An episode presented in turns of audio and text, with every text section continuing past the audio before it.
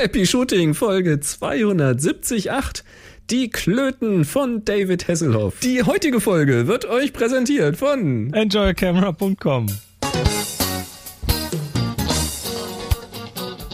Hier ist eine weitere Ausgabe von Happy Shooting, der Fotopodcast. Irgendwas verzerrt hier. Was hast denn du da gemacht? Irgendwas verzerrt, ich weiß auch nicht. Du bist verzerrt. Deine Das- Wahrnehmung ist verzerrt. Das ist die erste Aufnahme mit Yosemite. Mit Josie. Oh, oh, oh. Und hier sind eure Moderatoren, Boris und Chris. Eieieiei, das klingt aber ein bisschen doof. Du als Early Adapter, echt?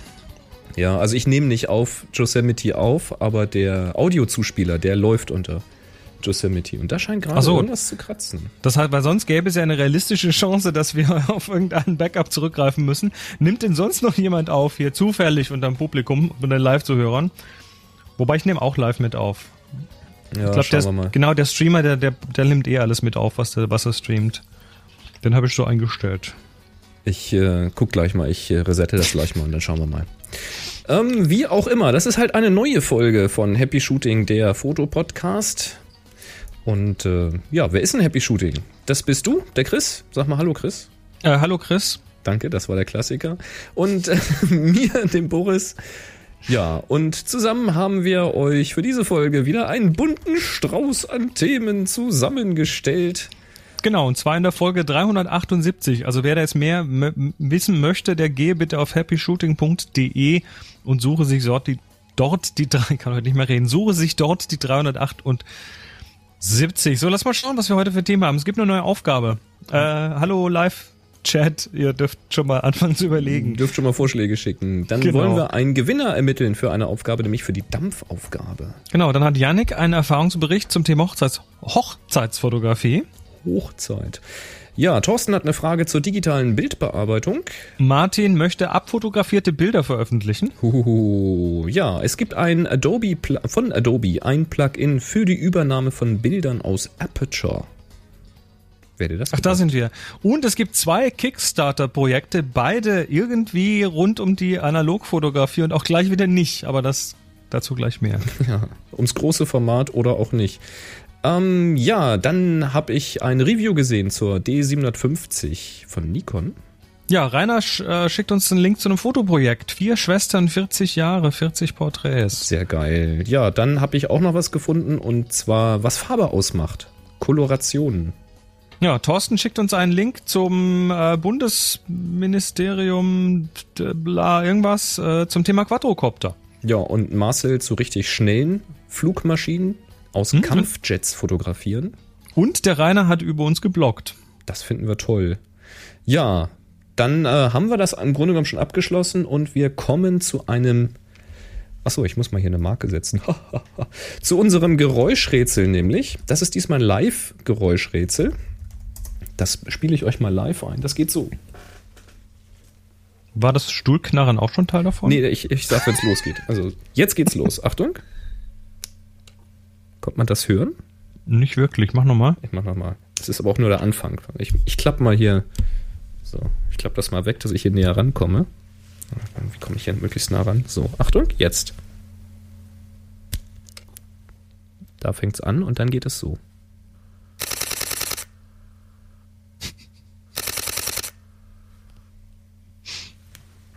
Ja, Ja. So viel zu unserem Geräuschrätsel. Das, das, das, der Anfang hat noch analog geklungen, das andere nicht mehr so wirklich. Auch das war im Grunde genommen auch analog. Aber das Spielzeug. Ja, wir, wir haben übrigens, ähm, wie immer natürlich, äh, auch Platz für eure Fragen. Und zwar dürft ihr die jetzt hier live zu hören am Dien Dien Dienstag, Mittwoch, Hüstel. Ähm, ja, wir nehmen heute einen Tag später auf als sonst. Äh, die live zu hören dürfen hier Fragen über den Zaun werfen und zwar einmal per Twitter oder up.net. Da könnt ihr das Hashtag HS-Frage hinten dranhängen, dann finden wir das auch. Meistens, wenn Twitter nicht gerade spinnt. Ähm, und dann gibt's noch unter Google Plus den Beitrag äh, auf, auf äh, Google Plus, da könnt ihr einen Kommentar dranhängen und den findet ihr auf unserer Community. Da geht ihr am einfachsten auf happyshooting.de slash Community. Was ist denn das für ein Geräusch? Ich resette gerade. Lass dich einfach gar nicht stören. Das klang jetzt digital und gefährlich. Ja, ja. Hot Schauen wir mal, ob das, schauen wir mal, ob das nachher in der Sendung drin ist. Ähm, ja, also äh, Ist es. schmeißt uns, schmeißt Entschuldigung für eure Ohren. Das Genau. war schon. Da bist schmeißt uns durch. Fragen und dann am Ende der Sendung gucken wir mal rein. Übrigens, äh, dieses Mal Premiere, ne, als Experiment, auch bei Facebook. Ich habe bei Facebook auf meiner Facebook-Seite einen Beitrag gemacht und habe das mal geteilt. Mal gucken, ob da Reaktionen kommen. Mhm. Ich mache ja diesen, ähm, diesen Broadcast, den löse ich hier aus. Also wenn ihr up.net habt, äh, dann solltet ihr so ein Ping bekommen, so ein Broadcast. Jetzt bei iOS 8.1 ist er erstmal nicht gekommen. Ähm, das scheint aber wohl dran zu liegen, dass man die App, diese up.net App nochmal starten muss und dann registriert es sich da irgendwie wieder. Ja, das Oder vermute so. ich. Das war bei meinem. Update auf, Also- auf 8.0 auch schon so. Und der geht ja auch auf Facebook und auf Twitter und auf Na, und überhaupt. natürlich. Du, wir Egal, haben Fakten also- gekriegt. Fotofakt. Fotofakten zur Folge Erst- 370. Ach, Moment, er- erstmal haben wir eine Beschwerde bekommen, weil, und zwar von der Dagi, das wollte ich nur kurz hier anmer anmerken, ähm, weil es war, es war ja, ne, ich sag, ich habe jetzt gesagt, oh, nicht schon wieder Produkte und so, dann kommt ein Kommentar von Dagi, immer dieses Meckern zwecks des Fotofakts, dann such doch mal selbst, Herr Marquardt. War gar nicht so einfach, was zu finden, Grummel. Aber sie hat dann hinten noch ein Smiley dran gemacht, deshalb, äh, Dagi Glaube ich, so, halt. so ganz böse war sie dann doch nicht. Äh, nee, ist ja toll, mach doch weiter, ist das alles okay? Ich, Entschuldigung, ich, ähm, ich hab's ja nicht so gemeint, Mann. Piep. Piep. Ja, aber jetzt, jetzt hat sie uns wieder was geschickt. Ja. Äh, ich muss das mal diesmal, diesmal läuft das unter, unter der gen generellen Überschrift NSFW. Ah, Und zwar ist das von walterfeinart.de eine, ja, unbegleitete Frau mit einer Gitarre. Ein Foto. Und Ja. Das Foto hat die Nummer 378.htm, also die, die, die URL, so heißt das. Äh, so ist der, der Webname. ja, Zufallstreffer. Das muss man erstmal finden. Das ist kein Zufallsfall, hat sie sicher gesucht. Ja. Und der Dieter hat uns auch was geschickt und zwar ähm, einmal auch irgendwas völlig abgedrehtes. Das habe ich jetzt hier nicht mit reingenommen, weil das fand ich irgendwie ein bisschen sehr weit hergeholt. Und dann ähm, hat er geschrieben, die Vorstellung des Kamerazeugs, das was Abram Abram mit sich trägt. Und äh, da gibt's ja diese Seite, ähm, oder es gibt so eine Seite, wo gezeigt wird, was die Fotografen in ihrer Kamera haben. Das hatten wir auch schon mal gezeigt. Das ist hier noch eine Seite und zwar japancameraHunter.com. Und da gibt es in your bag Nummer 378 Abram Goglanian. Abram Goglanian, wie auch immer er sich ausspricht. Ja, da könnt ihr mal schauen, was der so in seiner Kamera hat. Also haben wir diesmal zwei Fakten, die sich im Grunde genommen um eine laufende Nummer drehen. Nun ja. Ähm, wenn auch ihr einen schönen Fakt habt, einen Fotofakt, der zu den nächsten Sendungsnummern passt, dann schickt ihn uns an info@happyshooting.de mit dem Betreff Fotofakt und einer Nummer dahinter. Dann können wir das zuordnen. Schön wäre es, wenn ihr pro Fakt eine E-Mail macht. Das macht die Verwaltung etwas einfacher. Tja, so ist das. Dankeschön dafür, ne? Ja, was, über, was übrigens auch cool ist, ist ähm, das nächste Ding. Und zwar hat der äh, Rainer. Der Rainer, Rainer hat geblockt. Der Rainer hat geblockt und zwar war der Teilnehmer auf unserem letzten Spielzeugladen-Workshop Mhm. und hat einen, ja, so einen ganzen, so, so einen ganzen, so einen Abriss über den Tag eins und den Tag zwei und darüber, was wir da gemacht haben und wie es war und so geschrieben und ähm, hübsch. Wir kommen, wir kommen ganz okay dabei weg. Glaube ich. Ich glaube auch. Nee, Also- hat mich sehr gefreut. Ich war total gerührt. Gerührt. Gerührt. Und geschüttelt. Ja, finde ich toll. Also, wenn ihr mal auf dem Workshop bei uns wart, oder bei Chris oder bei mir, dann äh, ja, lasst das doch die Welt einfach mal wissen. Schreibt was darüber und schickt uns die Links, wenn ihr was geschrieben habt, wenn ihr irgendwie einen eigenen Blog habt, weil wir lesen das natürlich auch immer sehr gerne. Dann sammeln wir das und legen uns das unser, unter unser Kopfkissen, damit wir besser schlafen können. Machst du das? Nicht? Ich nicht. Ähm, übrigens sei hier an der Stelle erwähnt, dass wir auf äh, happyshooting.de slash workshop jetzt schon die Spielzeugladen-Workshops fürs nächste Jahr nicht nur drauf haben, sondern offen und buchbar. Und äh, Klostergeister auch schon? Na, der ist ja offiziell erst ab November drauf. Ab also November. Mhm. 1. November ist so das offizielle Da geht's dann los. Datum und lass mich mal hier schauen. Und das wäre voraussichtlich quasi. haben wir im November auch noch weitere Termine, ne? Da kristallisiert Also- sich hier zumindest in, Han ähm, in Hannover. In Nordheim kristallisiert sich gerade was äh, raus, dass wir wieder die Räumlichkeiten in der Brauerei kriegen können. Da kriege ich jetzt wohl hoffentlich diese Woche Bescheid. Und ich habe eine richtig geile neue Location aufgetan. Die ist ein Stückchen weiter südlich von hier aus.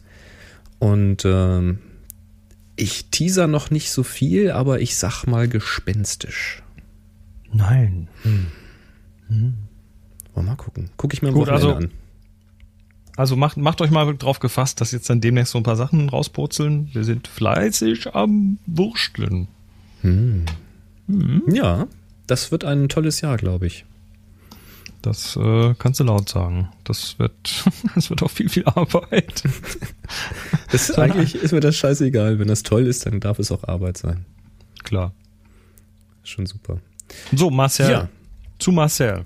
Zu Marcel. Der hat einen ganz, ganz geilen Link geschickt. Ähm, auch wieder so ein Link, wo ich dachte, naja, klickst du mal drauf und habe ich es mir doch zu Ende angeguckt. Und zwar geht es um Luftaufnahmen aus einem Kampfjet heraus. Das heißt, es werden dort Kampfjets fotografiert aus einem anderen Kampfjet heraus.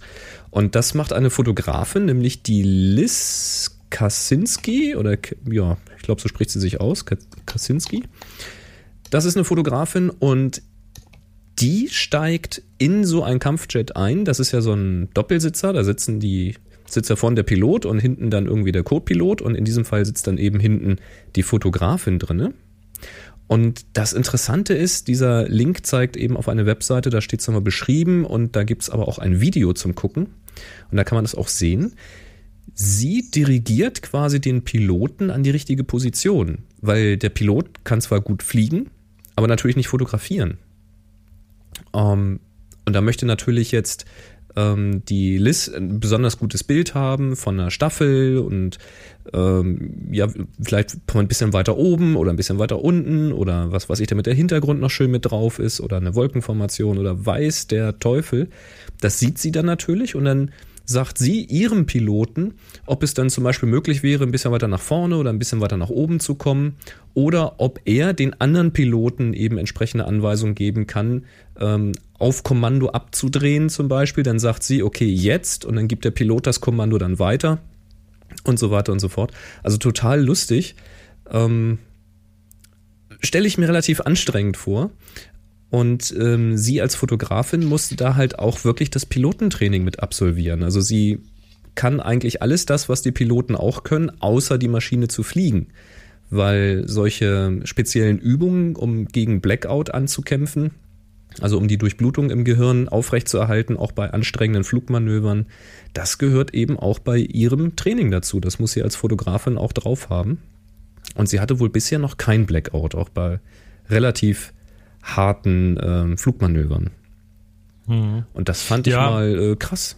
Ich, ich sehe das natürlich wieder äh, aus, aus zwei Warten. Also zum einen aus der fotografischen Sicht ist das natürlich faszinierend, weil ähm, du, du kannst da quasi hier tatsächlich, äh, also die, Ar die arbeitet für Lockheed Martin und das ist auch ein Video auf der Website von Lockheed Martin. Also es ist auch ein Stück weit Werbung natürlich von denen. Ähm, auf der einen Seite ist natürlich fotografisch echt ein Challenge und äh, das ist schon cool, ne? Zu sagen, so, jetzt fliegt ihr dreimal in der Staffel und ich komme dann von da und dann äh, fliegen wir an der Stelle vorbei, damit ich dann den richtigen Hintergrund habe. Und das natürlich vom, von technischen Anforderungen und so weiter ist das natürlich der Hammer. Auch was Vibrationen angeht und so weiter. Das äh, stelle ich mir wirklich nicht so einfach vor. Äh, zum anderen hat es aber natürlich diesen, naja, ich bin ein friedliebender Mensch, ne, diesen militärischen Hintergrund. Äh, und das finde ich damit schon wieder doof an der Sache. Das wäre irgendwie mit anderen Sachen fände ich es toller. Aber naja, nee, ist also technisch mit Sicherheit eine, eine hart, äh, harte Geschichte, sowas hinzubekommen. Ja, also ich fand's faszinierend. Ist sicherlich Tja. etwas, was man mal ausprobieren möchte. Es gibt andere Sachen, die fliegen, die sind mir, die sind mir angenehmer. Äh, und zwar das, was der Thorsten uns da geschickt hat. Er schreibt nämlich, hallo Chris, hallo Boris, vielen Dank für die vielen informativen Stunden. Ich habe zwar erst die letzten 20 Sendungen gehört, aber ich taste mich so Yes. langsam auch an die älteren Folgen ran. Ne? 20 mal zwei Stunden, ja okay, 40 Stunden Woche, da kann man schon mal eine Arbeitswoche mit. Bei der letzten Sendung ist mir aufgefallen, dass ihr einige, dass ihr einige Mal über den Einsatz von Drohnen gesprochen habt. Was so gut wie keiner weiß, ist, dass diese Geräte im Einsatz nicht versichert sind. Wenn eine Drohne außer Kontrolle gerät und einen Schaden an, anrichtet, egal ob Sache oder Personenschaden, so springt die Haftpflichtversicherung nicht ein. Dies sollten sich die Hobbypiloten immer vor Augen führen. Einen Sachschaden kann man vielleicht noch aus eigener Tasche bezahlen, aber was passiert, wenn eine Person verletzt wird? Die Behandlungskosten und womöglich anstehende Reha-Kosten steigen schnell auf über 100.000 Euro. Dann ist der Drohnenbesitzer ein Leben lang verschuldet. Warum sind die Geräte nicht versichert? Ganz einfach, sie fallen seit einigen Jahren unter uns, unter das Luftverkehrsgesetz. Daraus folgt, Zitat, eine Haftpflichtversicherung für den Betrieb des Fluggerätes, also auch eines Multicopters, einer Drohne, ist in Deutschland gesetzlich vorgeschrieben. Die private Haftpflicht deckt dies nicht ab. Hoffentlich haben sich die Hobbyfotografen rechtzeitig darüber informiert. Viele Grüße und 3 zu 1 Happy Shooting. Toddy. Ähm, ja, da hast du recht und wer sowas tut und das mal das mal googelt, auch diese Geschichte googelt, kommt relativ schnell auf die Information, dass äh, dass es da zwei Klassifizierungen gibt, die die ähm, Hobbynutzung oder die gewerbliche Nutzung. Also wenn ich jetzt Fotograf bin und ich hänge mir da eine Kamera unter einen Kopter und ich fliege durch die Gegend, dann und, und mache dann Bilder, die ich irgendwie gewerblich verwende, dann ist das eine gewerbliche Nutzung und dann muss meine Haftpflichtversicherung die äh, entsprechenden äh, die entsprechenden Gefahren da absichern. Und wenn ich privat unterwegs bin, also hobbytechnisch, dann fliegt das äh, unter dem Modellflug meines Wissens. Und dann muss ich eine entsprechende Modellflugversicherung haben. Die gibt's dann und außerdem noch gewisse Aufstiegsgenehmigungen für manche Fälle oder für viele Fälle. Also das ist schon, da, da steckt ein ziemliches Ding dahinter, aber das ist natürlich wie mit jeder neuen Sache. Ne? Die Dinge gibt's noch nicht so lange in aller Leute Hände. Und ähm, deshalb wird das auch erstmal so ein bisschen wie im Wilden Westen betrieben. Aber hast du recht, also das ist mit Sicherheit äh, eine Sache, die man sich da, wenn man das wirklich tun möchte, auch mal anschauen möchte. Der- Oder anschauen sollte. Der User Lens Flares im Chat reicht übrigens gerade nach. So eine Modellbauversicherung, die liegt wohl bei um die 40 Euro im Modellflugversicherung heißt sie. Modellflug. Mhm. Ja. ja, 40 Euro im Jahr, das äh, denke ich ist ganz realistisch. Also sollte Also- man sich vielleicht mal informieren, weil das ist, also mir wäre das jetzt auch nicht bewusst gewesen. Ich hätte auch gedacht, dass das über die Haftpflicht mit abgesichert ist. Ähm, wenn dem nicht so ist, ist das schon mal eine gute Information. Und ja, informiert euch bei eurer Versicherung, wenn ihr sowas fliegen lasst. Und im Zweifel diese 40 Euro im Jahr. Ja, meine Güte, da macht man das halt mal, ne? Ähm, ja, und natürlich gibt es dann Regelungen, dass man zum Beispiel nicht über Menschen fliegen darf oder Menschenmengen. Das ähm, sollte sehr selbstverständlich sein, weil wenn man so ein Ding mal eine Weile geflogen hat, dann weiß man, dass auch schon mal aus irgendwelchen unerfindlichen Gründen der Funkverkehr abreißen kann. Sei das jetzt durch eine Störung oder dass irgendwas, ja, Transmitter, Batterie oder sonst was leer wird. Also gibt es genügend Möglichkeiten, durch die da was ähm, passieren kann. Ähm, da gibt's jetzt noch einen Link dazu, hatte den der Thorsten mitgeschickt. Und zwar zum Bundesministerium für Verkehr und digitale Infrastruktur, zum BMVI, äh, eine, Kurzinf eine Kurzinformation über die Nutzung von unbemannten Luftfahrtsystemen. Die Und, ist äh, wie äh, viele Seiten lang? Oh, das sind Bei so einem Bundesministerium ist doch eine Kurzinformation bestimmt 40 Seiten, oder? nur nicht mal, warte mal, ich scroll gerade hoch, zwölf Seiten. Na, immerhin. Und die noch nicht mal vollgeschrieben. Also das ist, das ist mal, das kann man tatsächlich mal schnell durchlesen. Aber ohne Bilder.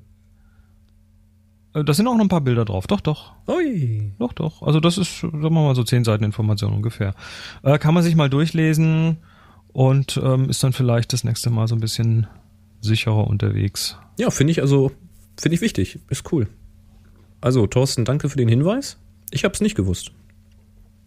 Ja, ich meine, du musst dir da einfach mal vorstellen, stell dir vor, du fliegst da irgendwo durch die Gegend, das Ding, das Ding semmelt dir ab oder fängt plötzlich an, irgendwo nach Süden zu fliegen, weil es denkt, da müsste es jetzt hin, weil sein GPS ihm das sagt, weil irgendwas schief läuft. Ja, aber ich hätte jetzt gedacht, dass, äh, dafür habe ich eine Haftpflicht. Weißt du? Weil das ist ein Schaden, den ich anrichte, ob ich jetzt mit dem Fahrrad irgendjemanden umniete oder ob ich das mit der Drohne tue. Ja, aber die Drohne ist halt nicht irgendwie mit dir verbunden, ne? Die ist, oder möglicherweise Naja. nicht, nicht mehr mit dir verbunden. Ja, ist jedenfalls interessant. Also, gut zu wissen. Wenn man sich sowas Genau, also Kadayavi im Chat erinnert an dieses Video von diesem Hochzeitsfotografen oder Hochzeitsvideografen, der, der eine Drohne eingesetzt hat. Äh, da hat er irgendwie dieses, habe ich gesehen, hat er dieses küssende Brautpaar auf der Wiese Ja. und fliegt dann da so mit der Drohne drauf zu und will da so einen Überflug machen und rasselt halt voll in die beiden rein, voll in die Köpfe. Da sieht man dann hinterher nichts mehr, weil die Drohne abgestürzt ist. Ich vermute mal, dass da mindestens ein blauer Fleck rausgekommen ist, wenn nicht gerade noch irgendeine Schnitt- Schnittwunde oder sowas, weil das sind drehende Propeller, die sich da. Äh, das kann auch noch schlimmer enden. Also Ja, deswegen sollte man ja auch Drohnen nehmen, wo dann nochmal so ein Rotorschutz drumrum ist, Mhm. wenn man solche Späße macht. ich mag übrigens Drohne. Das Wort mag ich übrigens Nee, gar es nicht. ist ja mehr. eigentlich Quadrocopter auch. Weil sie Weil fliegt ja Dro- nicht Drohne- selbstständig. Drohne ist ja, glaube ich, defini definiert durch äh, autonomes Verhalten und so ein Quadcopter oder Hektar, äh, Hektar, Hexakopter oder Oktokopter ähm, kann auch eine Drohne sein, aber muss nicht. Also da gibt's glaube ich, offiziell, also im Englischen ist es UAV, Un- Unmanned Aerial Vehicle. Äh, Im Deutschen ist es, glaube ich, UAS, äh, unbemannte, frag mich jetzt nicht, schlag mich tot.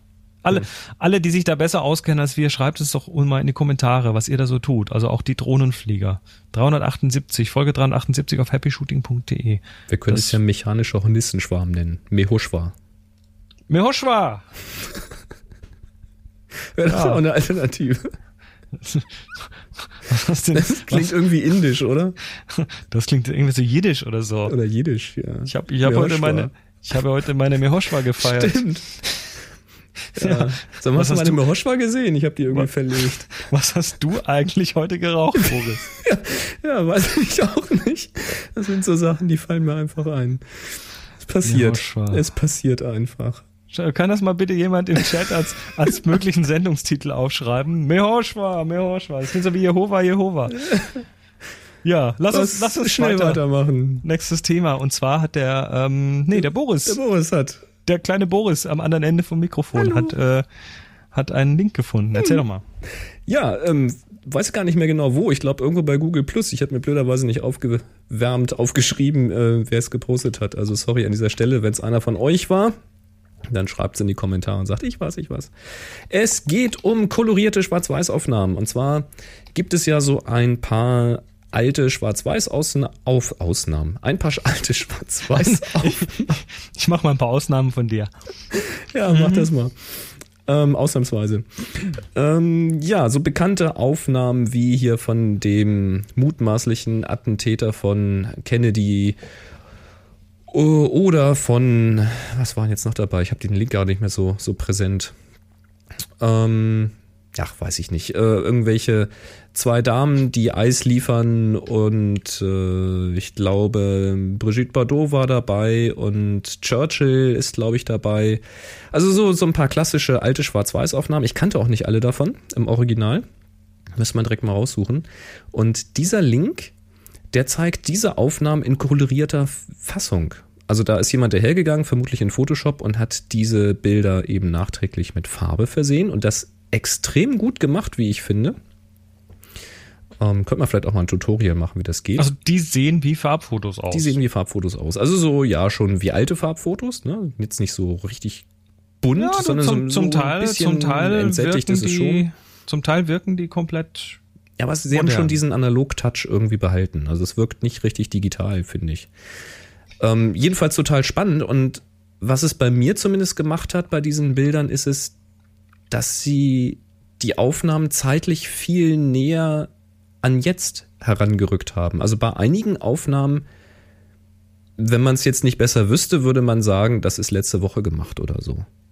Das ist total faszinierend und auch die Personen da drauf wirken nicht mehr so, wie soll ich sagen, so abstrakt, so fern, sondern die wirken richtig greifbar. Weißt Mhm. Man kann es dann, man kann's dann teilweise halt noch so an den Klamotten festmachen und sagen, naja, das ist kein aktuelles Foto, weil so läuft heute keiner mehr rum, aber ähm, du? Ja, also nimm, nimm mal die beiden Damen, die das Eis liefern. ja klar. Natürlich gibt es jetzt ähm, keinen Laden mehr, äh, der, der, Eis solche, solche Eissachen liefert, aber jetzt so richtig ausgeschlossen ist das nicht. Also ich könnte mir vorstellen, dass in, in Berlin oder weiß ich nicht, Hamburg oder so, irgend so eine kleine Hipster-Agentur aufmacht, die wieder Eisblöcke liefert für irgendwelche Clubs oder so. Ach, du kriegst Und dann- Eisblöcke. Dann würden die, kriegst Damen du. so rumlaufen. Die kriegst du, natürlich kriegst du die. Ja, gibt's ja, ne? So für, für Cocktail, dieses, ähm, dieses ganz klare Eis und so, das kann man sicher liefern lassen. Also, ich fand's faszinierend. Guckt euch das mal an. Schreibt mal in die Kommentare, was ihr davon haltet, was das bei euch auslöst, wenn ihr diese Fotos anseht. Findet ihr das gut? Findet ihr das schlecht? Ähm, interessiert mich einfach mal so persönlich, wie was euch durch den Kopf schießt, wenn ihr das seht. Äh, happyshooting.de Folge 378. Ich gucke mir gerade das Samurai-Training an von 1860. Also das, das finde ich spa spannend, weil ähm, das ist jetzt ein Foto, da sind drei, drei Samurais mit, mit Pfeil und Bogen mhm. und die stehen halt ähm, da vor einem ziemlich blurry Hintergrund und du, du siehst halt, also äh, das ist ein Großformatfoto, ganz eindeutig. Mhm. Und äh, 1860 und Farbe, das geht irgendwie erstmal nicht zusammen. Also das äh, ist geil. Ist witzig, ne? Mhm. Der Chat sagt übrigens, wir haben etwas schlechte Audioqualität im Stream. Ich wir hoffe, haben schlechte Audioqualität im Stream. Also ich hoffe, dass es nur im Stream ist. Also es, es ist nur im Stream. Ich höre dich richtig gut. Alles klar, dann ist es der Stream. Dann also der sorry Stream Leute. Grade, das ist dann liegt dann möglicherweise am Streaming-Server. Ähm, dann hoffen wir mal, dass er sich wieder fängt. Schauen wir mal. Gut, gut. Ja, next. Der Rainer hat ein tolles Fotoprojekt ähm, gepostet. Das habe ich mir dann direkt mal rausgegriffen. Und zwar vier Schwestern, 40 Jahre, 40 Porträts.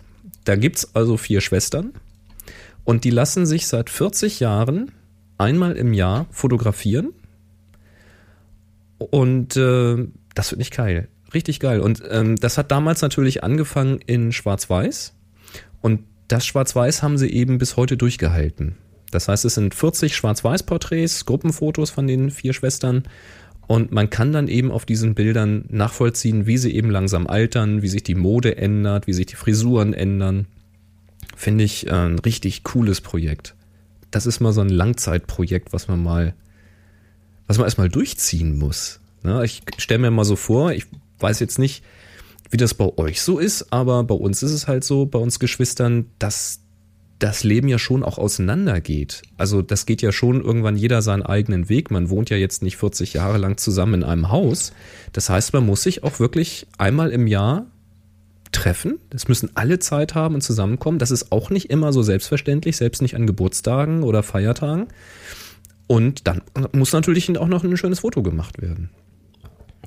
Naja, ja. also ich meine, dann haben die zumindest schon mal einen Grund, sich äh, einmal im Jahr zu besuchen. Absolut, ja.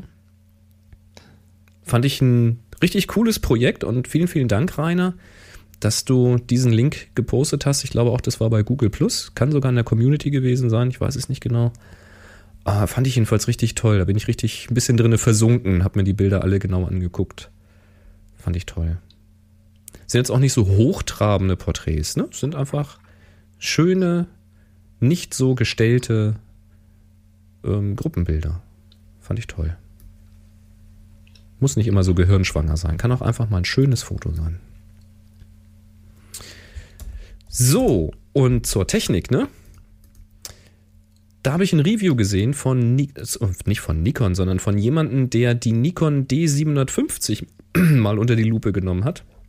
Ja, da, da sind da einige Leute sehr angetan davon. Ja, und wir hatten davon berichtet nach der Fotokina und was ich da so erst gelesen hatte an Feedback war so, ja, irgendwie die einen mochten es nicht, so nicht Fisch, nicht Fleisch. Die anderen haben gesagt, naja gut, dann wenn ich schon einsteige, steige ich jetzt damit ein, aber sonst hm, kleineres Gehäuse, naja, dafür ein bisschen bessere Technik drinne, fehlen aber wieder Knöpfe, naja, alles so ein bisschen meh, nicht so richtig toll, aber jetzt dieses Review, was ich da gesehen habe, das äh, spricht ganz andere Bände.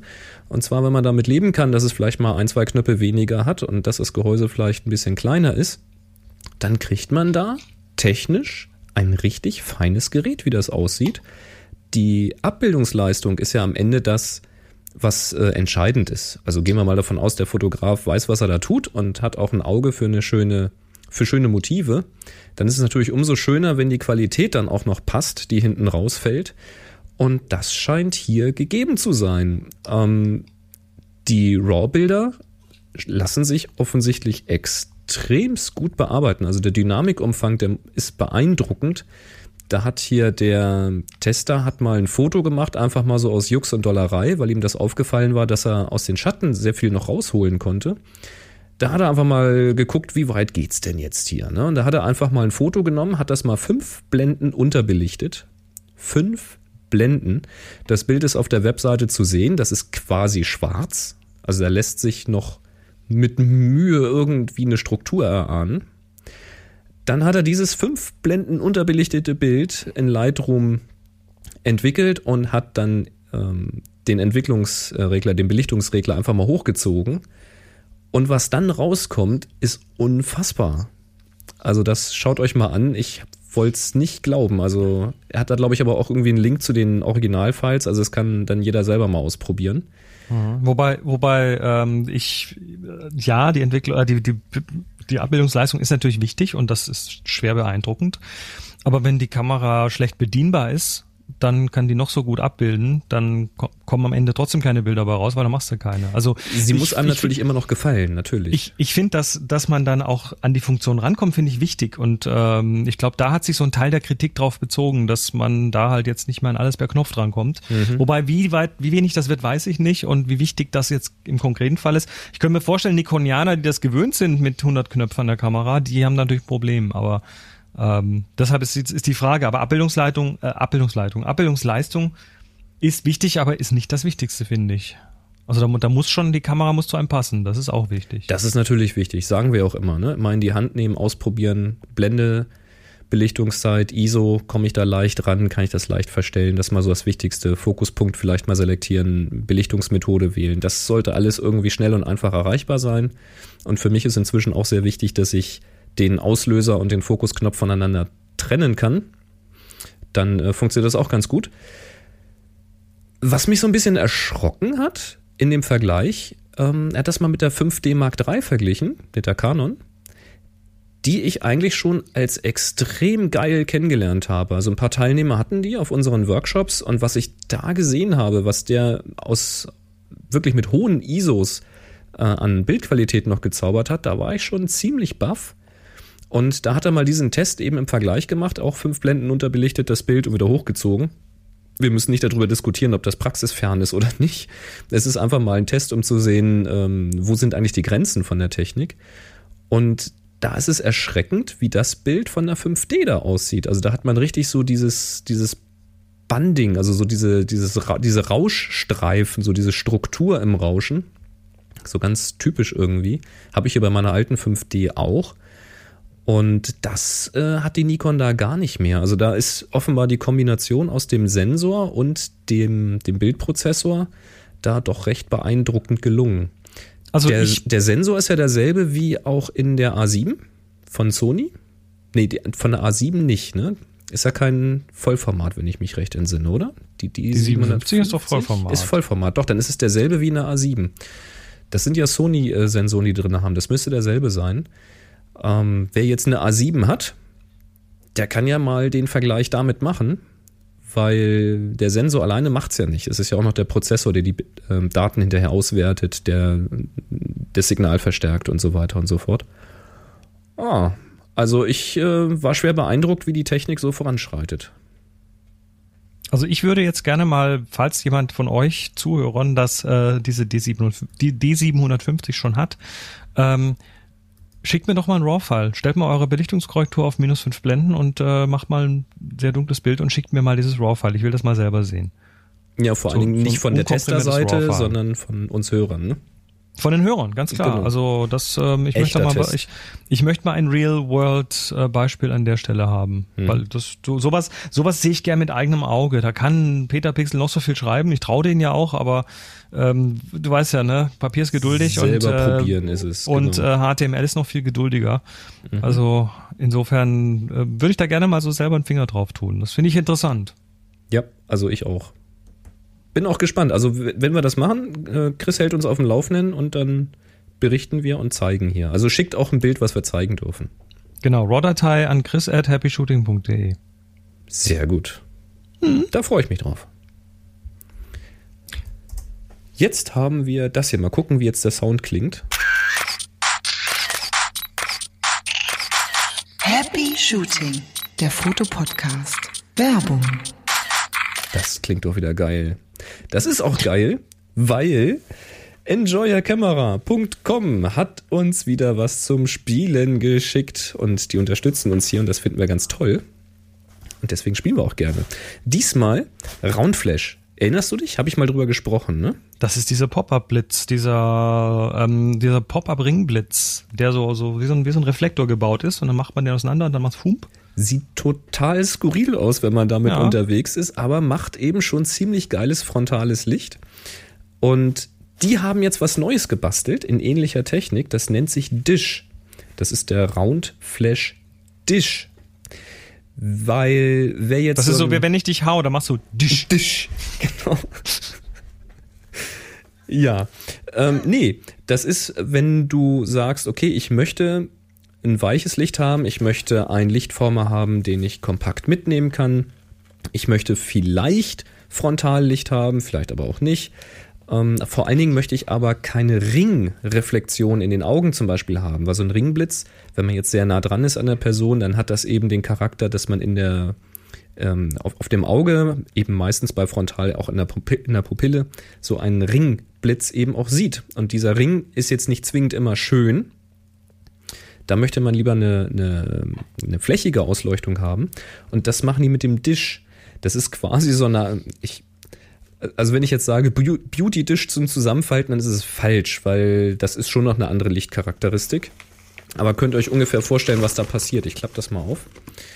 Ähm, da haben wir hier einen Dish. Ähm, der funktioniert auch so, der wird zusammengefaltet wie so ein handelsüblicher Reflektor. Ist extrem klein, wenn er zusammengefaltet ist. Also da kann ich hier zwischen Daumen und gestreckten kleinen Finger, das ist dann, eine, was ist das? Eine Spanne, sagt man, ne? So groß ist ungefähr der Beutel.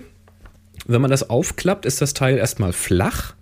Und was man dann macht, vorne in der Mitte von diesem Dish ist, ähm, da guckt so eine Schnuröse raus mit so einem durchsichtigen Plastik-Ding, Bömmel, was auch immer. Da halte ich äh, mit Daumen und Zeigefinger fest und auf der Rückseite ist die Öffnung, wo man den Blitz durchsteckt. Kann man mit einem Klett kann man das verstellen, dass es also für verschiedene Blitzgrößen passt. Da halte ich dann auf der anderen Seite fest und dann ziehe ich vorne einmal. Und was dann passiert ist, ja, Vorführeffekt, nicht immer, aber man kann reingucken und es forcieren, dass es passiert. Da gehen dann zwei Stangen in der Mitte zusammen. So, jetzt sind sie zusammen. Diese Stangen sind mit einer Schnur verbunden, sodass sie sich nicht verlieren oder. Also das ist wie, ein- wie ein kleines? Zelt, was man da aufbaut. Ja, so. Heute funktionieren Zelte, glaube ich, so, ne? Dass die Stangen sich selbst zusammenstecken. Ja, ja. Genau, und das macht das Ding auch. So, wenn das aufgeklappt ist, dann sieht das aus wie so ein, wie so ein UFO oder so. Wie sagt man denn dazu, wenn es unten spitz ist und dann so kegelförmig ein Kegel, ne? Und Kegelförmig ist ein Kegel, ja. ja, also ich überlege gerade, wie, wie man es nennt, Kegel, ne? Also habe ich jetzt zwei aufeinandergestellte Kegel, wenn ihr so wollt. Also vorne spitz, hinten spitz. Hinten kommt der Blitz rein, vorne kommt das Licht wieder raus. Ähm, innen drin ist noch so ein kleiner Reflektor, weil die Reflexionsfläche ist schon auch ringförmig. Also in der Mitte ist noch ein schwarzes Loch. Also es ist kein Loch, es ist eine schwarze Fläche, wo es nicht leuchtet. Stattdessen wird an der Stelle innen über einen Reflektor das Ganze gleichmäßig verteilt auf diese Leuchtfläche. Ich habe jetzt noch keine Person damit fotografiert. Ich hatte da eigentlich was vor, aber dann ist mir das Wetter irgendwie dazwischen gekommen. Ähm, ich kann jetzt also nicht sagen, ob die Reflexion dann wirklich nicht mehr ringförmig ist. Ich weiß es nicht. Man müsste wahrscheinlich sehr nah rangehen, um so einen, so einen Ringeffekt zu kriegen, glaube ich.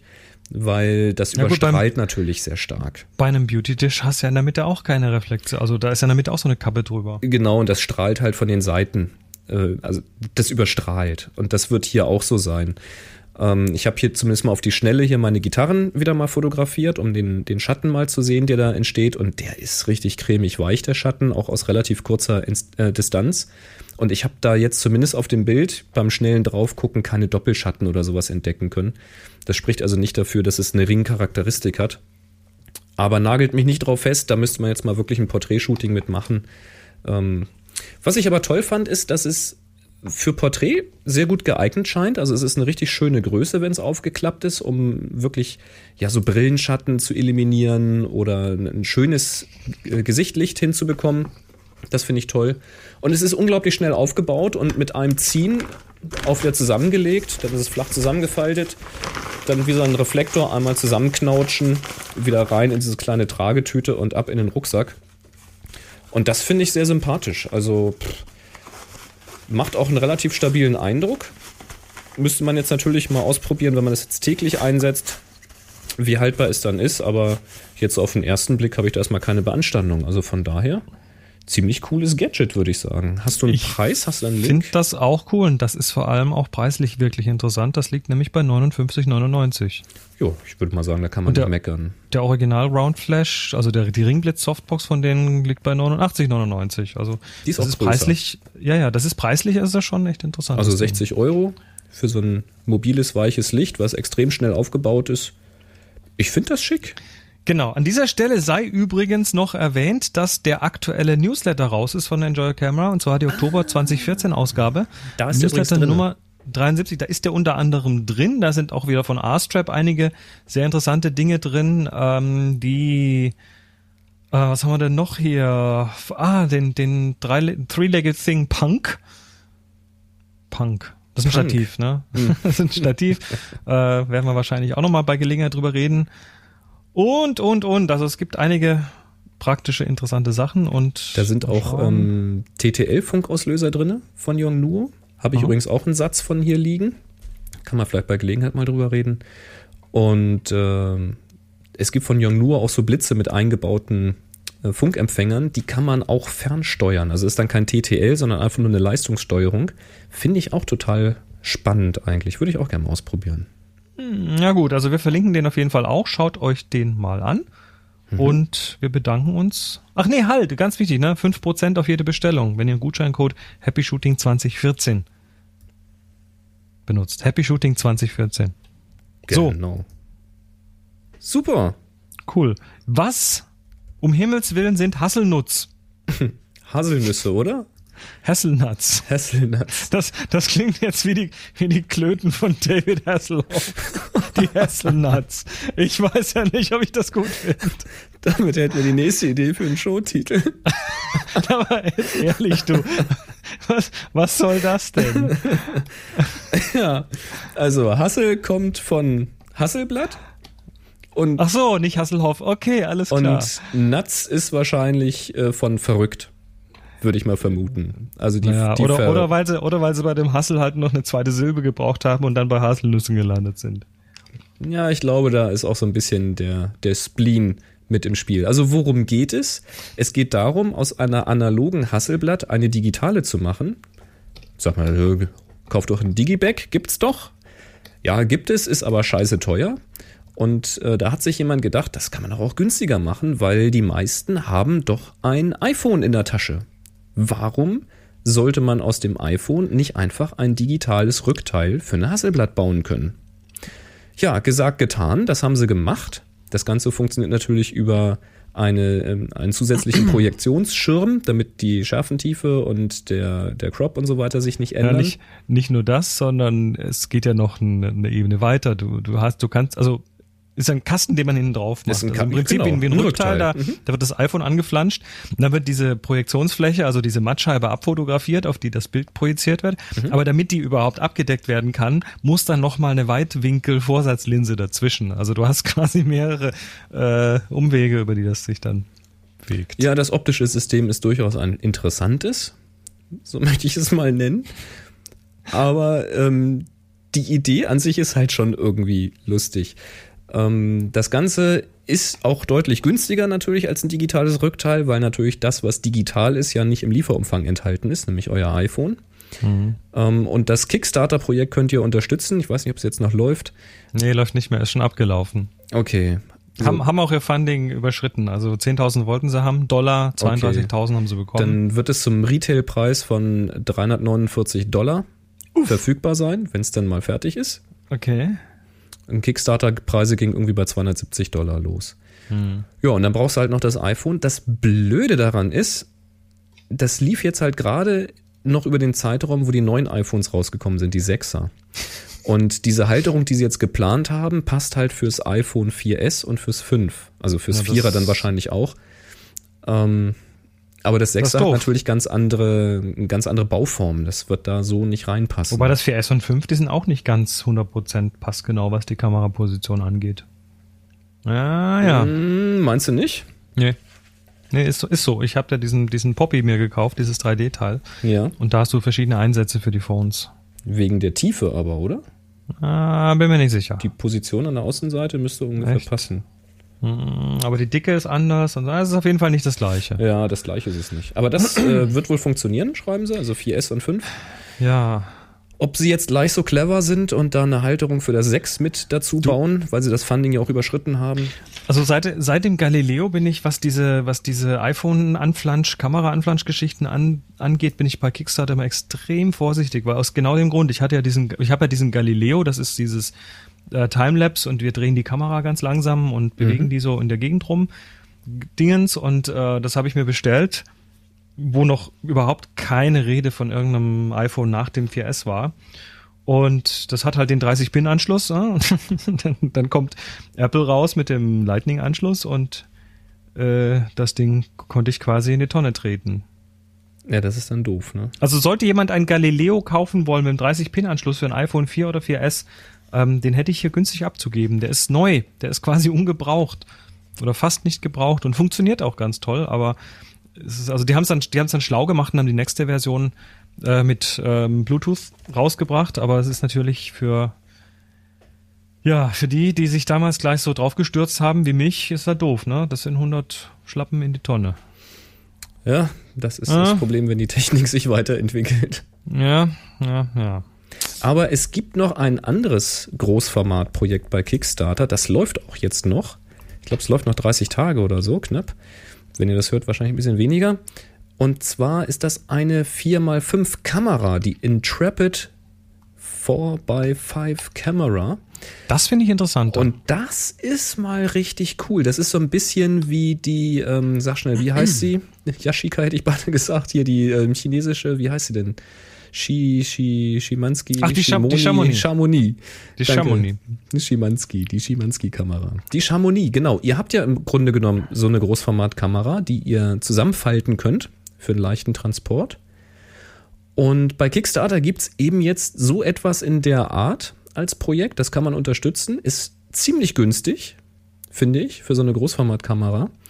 Wird auch aus Holz gebaut werden mit ähm, Aluminiumteilen. Also ich denke, die eine oder andere Schiene oder das ähm, Drehknöpfchen wird dann wohl aus Aluminium sein. Bei den Prototypen haben sie alles aus Holz gebaut.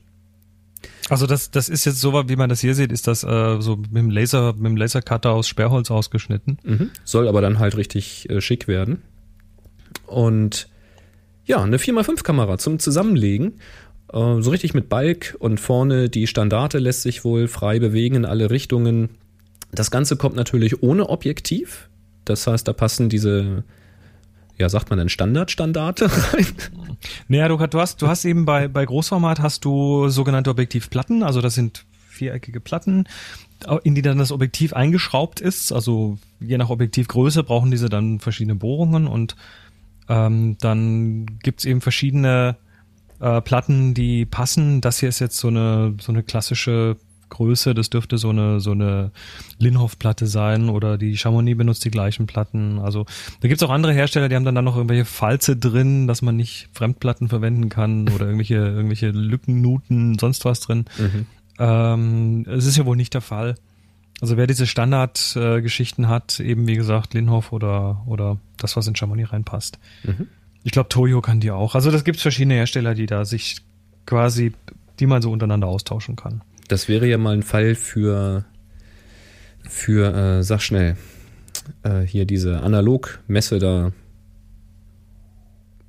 Fotobörse. Fotobörse. Darmstadt. Dankeschön. Ja, findest du da nicht wirklich? Meinst nee. du nicht? Nee. Gibt's da nicht? Nee. nee. Hm. Also Aber doch im du, Internet du kannst gucken. Die, du kannst diese Platten aber online kriegen von verschiedenen Herstellern. Das kriegst du auf Ebay. Da gibt's Ja, Leute, die sowas meine jetzt auch die Objektive. Und so. Ah Ja, Objektive, ja, wobei das ist auch Großformat ist auf der Fotobörse so, ja, ja, ab und zu mal vertreten, kannst aber nicht von ausgehen. Ja, okay. Ähm, ja, das ist dann so KIH zum Beispiel in den USA, die haben einen riesen Sack voll analoge Objektive, also Großformatobjektive. Und äh, neu kaufen kannst du bei Großformatobjektiven vergessen, weil die sind arsche teuer. Ne, das will Also man ja auch richtig. nicht. Das macht ja keinen Spaß. So richtig, also da reden wir von mehreren tausend Euro für ein ordentliches Objektiv. Na ja, gut, zahlst du beim kleinen Bild auch, ne? Je nach Objektiv. Warte mal, halt. monochrom.de, die haben ab und zu mal Großformatobjektive. Ähm, Naja. Wenn ich da mal Großformat eingebe, dann lande ich bei Objektiv Großformat. Ah, gibt's jetzt gerade gar nicht mehr. Die hatten mal eine Zeit lang, hatten die mal ein paar Großformat-Objektive. Weil Die werden ja immer noch hergestellt. Zumindest teilweise. Dann äh, auf der Aber anderen gebraucht, gebraucht kommt man da schon was relativ günstiges. Aber das wird mit Sicherheit teurer sein als die Kamera in dem Moment. Ja, das äh, Also was die, was wird was die. Intrepid angeht. klar. Und auf der Rückseite muss natürlich auch noch irgendwo ein Film äh, befestigt werden. Dafür gibt's diese Standardfilmhalter. Das ist ja, glaube ich, das, was du, diese internationalen Standardfilmhalter, die du Genau. bei der MIP auch benutzt. Das sind die sogenannten internationalen Rückteile und die passen dann eben auf diese Intrepid auch drauf. Genau. Und da steht hier, dass außerdem auch, ich kenne sie nicht, 405 und 545 und 545i fassen, äh, passen. Keine Ahnung, sagt mir nichts. Also sind halt andere Halter, die es noch gibt. Das sind Polar, das sind Polaroid-Halter. Also das sind diese, Ah, okay. diese Sofortbildhalter und dann gibt's auch noch andere, dann gibt's auch noch Rollfilmhalter und so weiter, die da auch drauf passen. Also, das ist im, im Video ist es kurz zu sehen, die haben das ähnlich gelöst wie du, nämlich mit so einem ähm, mit so, mit so mit einer Gummihalterung, dass das ein bisschen flexibel ist von der Dicke her. Ich war, ich Wer war so, weiß, so viel ich, wo sie das abgeguckt haben. ja, so, so viel ich weiß, war ich bis dahin der Einzige, der das mit so einem Mhm. Gummizug gemacht hat. Also das kann schon sein. Vielleicht ist das ja sogar einer der Käufer. Muss Das mal kann- gucken, ob die ich sich nicht. eine MIP gekauft haben. Glaube ich nicht. Also sehr süß jedenfalls. Ja, und was kostet das Ganze? Ähm, man kann da jetzt einsteigen. Ich habe da noch zwei Preise gesehen. Einmal 189 Pfund und einmal 129 Pfund. Bei 129 sogar noch Pfund weiß ich nicht, ob das so ein. Vorseriending ist. Also es gibt eine Super Early Bird, die ist weg, Die ist die, aber auch schon 129, 129 Pfund. Äh, hat auch noch ein paar offen, also es gibt verschiedene Größenordnungen. Ja, und dann kriegt ihr ein schönes Gerät mit Balken. Man kann sich dann wohl, ähm, wenn man bestellt hat, dann hinterher wählen, welche Farbe dieser Balken haben soll. Da kann man irgendwie aus vier Farben wählen. Ja, irgendwie ganz, ganz witzig. Da habe ich sogar mal kurz gezuckt. Du? Großformat? Ja, warum nicht? Boris. Ja, ob ich dann damit Fotos mache, weiß ich nicht, aber haben halt. Für die Vitrine. Ja, aber man kann ja mal damit losgehen. Weißt du, ich kann mir ja dann eine Hasselnatz noch dazu holen und kann mir die da hinten drauf adaptieren. Dann habe ich das Beste aus beiden Welten. Ja, es gibt, es gibt natürlich Mittelformat-Rückteile für, äh, für Großformatkameras. Vielleicht gibt's da es gibt mit Sicherheit auch Rückteile, wo man dann so ein Hasselblatt-Rückteil anflanschen kann. Ja, also damit auch so ein Hasselnatz-Rückteil. Natürlich. Also das ist voll cool.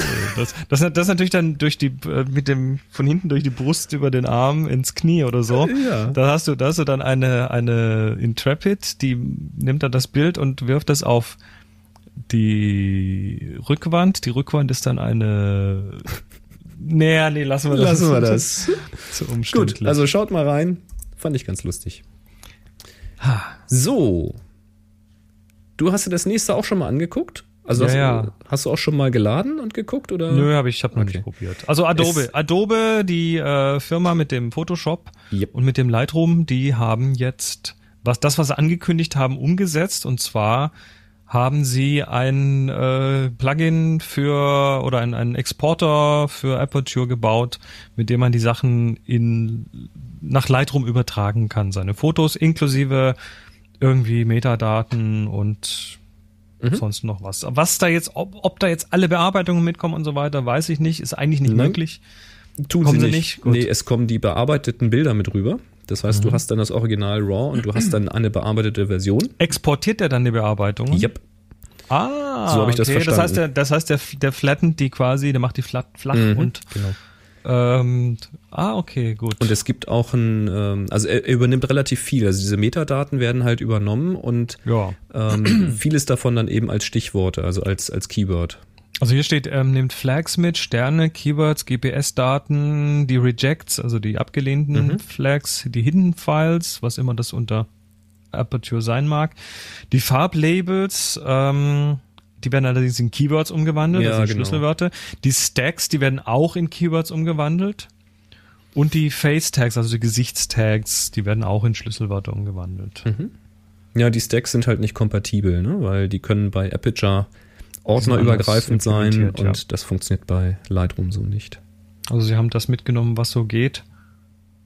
Ja, ne, also wer da umsteigen möchte, der kann es auf die Weise Das- zumindest. Es könnte zumindest ein schmerzfreierer Start sein, ohne seine alte Bibliothek dann in der alten Software noch öffnen zu wollen oder zu müssen.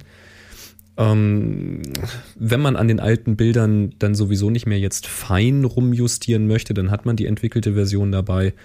Und ansonsten kann man es ja mit Lightroom neu bearbeiten und entwickeln. Aber ich sag mal so an den ganz alten Bildern, da muss man wahrscheinlich selten nochmal ran. Weiß ich nicht. Also bei mir kommt das sehr selten vor. Naja. Naja, es ist auf jeden Fall jetzt da. Ist eine und Möglichkeit. Wer möchte, kann sich das ja mal anschauen.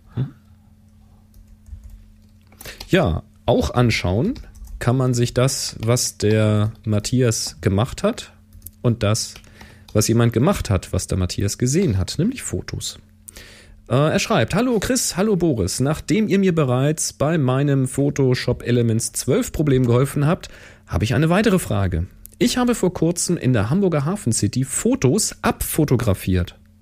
Darf ich diese Fotofotos auf meine Homepage stellen, ohne einen Hinweis, dass das Original nicht von mir ist? Die von mir abfotografierten Bilder standen als eine Art Ausstellung in einer belebten Straße in der Hafen City ähm, und waren frei zugänglich. Die Fotos sind so bearbeitet, in Klammern gecroppt, dass man nicht erkennt, dass diese abfotografiert worden sind. Ich weiß, dass ihr mit Sicherheit keine Rechtsberatung abgeben könnt, aber mich würde eure Einschätzung interessieren. Vielen Dank für eure Meinung. Gruß aus Osterholz, Scharmbeck, Matthias. 1, 2, 3, Happy Shooting. Ja. Ich sag jetzt mal, nö, kannst du nicht so einfach Ich machen. sag- so gefühlt. Ne? Das ich, ist ja. Ich sag auch, also keine Rechtsberatung, das sind jetzt nur unsere ganz persönlichen Meinungen und ich Das sag ist ja eine nein. Reproduktion. Also st Ja. stell dir vor, ansonsten könntest du ja hergehen, irgendwo ein berühmtes Kunstwerk abfotografieren, ein berühmtes Foto abfotografieren. Mhm. Äh, mit, mit, mit gutem Licht und einer guten Kamera kannst du das schon in, in Repro-Qualität machen teilweise. Und dann sagen, nö, das ist von mir. das hab ich gemacht. Oder zumindest Ähm, nicht sagen, dass es nicht von dir ist. Ne? Manchmal Ja, lügt man ja schon durch Weglassen von Fakten. Also, Also ich gehe davon aus, dass es nicht geht und ich denke, dass es sogar problematisch wird, wenn man drunter schreibt, dass es nicht dein Bild ist, sondern drunter schreibt, wer es ursprünglich gemacht hat, wenn man das denn wüsste. Selbst das fände ich kritisch. Ähm, abgesehen davon, dass ich es Weil du nutzt, ja, du nutzt ja das Foto eines anderen Menschen. Also Äh, was richtig. der andere gemacht, der hat ja da ein Urheberrecht dran. Natürlich. Und ich finde es, also mal abgesehen davon, ob es jetzt rechtens ist oder nicht, ich gehe ganz fest davon aus, dass es nicht rechtens ist, äh, finde ich es einfach auch blöd, muss ich jetzt ganz ehrlich gestehen. Also wenn ich jetzt rumgehe in irgendeine Fotoausstellung und ich fotografiere diese Fotos ab, dann mag das für mich persönlich eine tolle Erinnerung sein und ich muss dann vorne ähm, keine, keine Andenken kaufen, sondern habe sie mir selbst fotografiert aber ich müsste das jetzt nicht auf einer Webseite zeigen. Auf einer Webseite zeigen fände ich dann schon interessanter, wenn man dann die Ausstellung als solche dokumentiert. Wenn man sagt, okay, das ist eine coole Ausstellung gewesen und man macht dann ein paar anspruchsvolle oder sagen wir mal wenigstens ansprechende Fotos äh, von dieser Ausstellung als solche, vielleicht von Personen, die davor stehen, die sich das anschauen oder weiß ich nicht. Also, dass man so ein bisschen den Kontext hat, was da passiert. Das könnte ich mir schon eher vorstellen.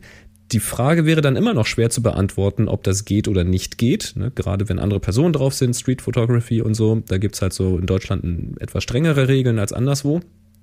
Aber das wäre dann schon eher eine Frage, die ich mir stellen würde. Wenn du die Fotos wirklich eins zu eins abfotografiert hast, so dass eigentlich das Originalbild so auftaucht, wie es da auch ist, äh, warum solltest du das zeigen sollen? Dann ist doch langweilig. Ist ja, Ja, nicht, ist ja nicht dein Foto, ist ja, ist ja keine, keine Leistung.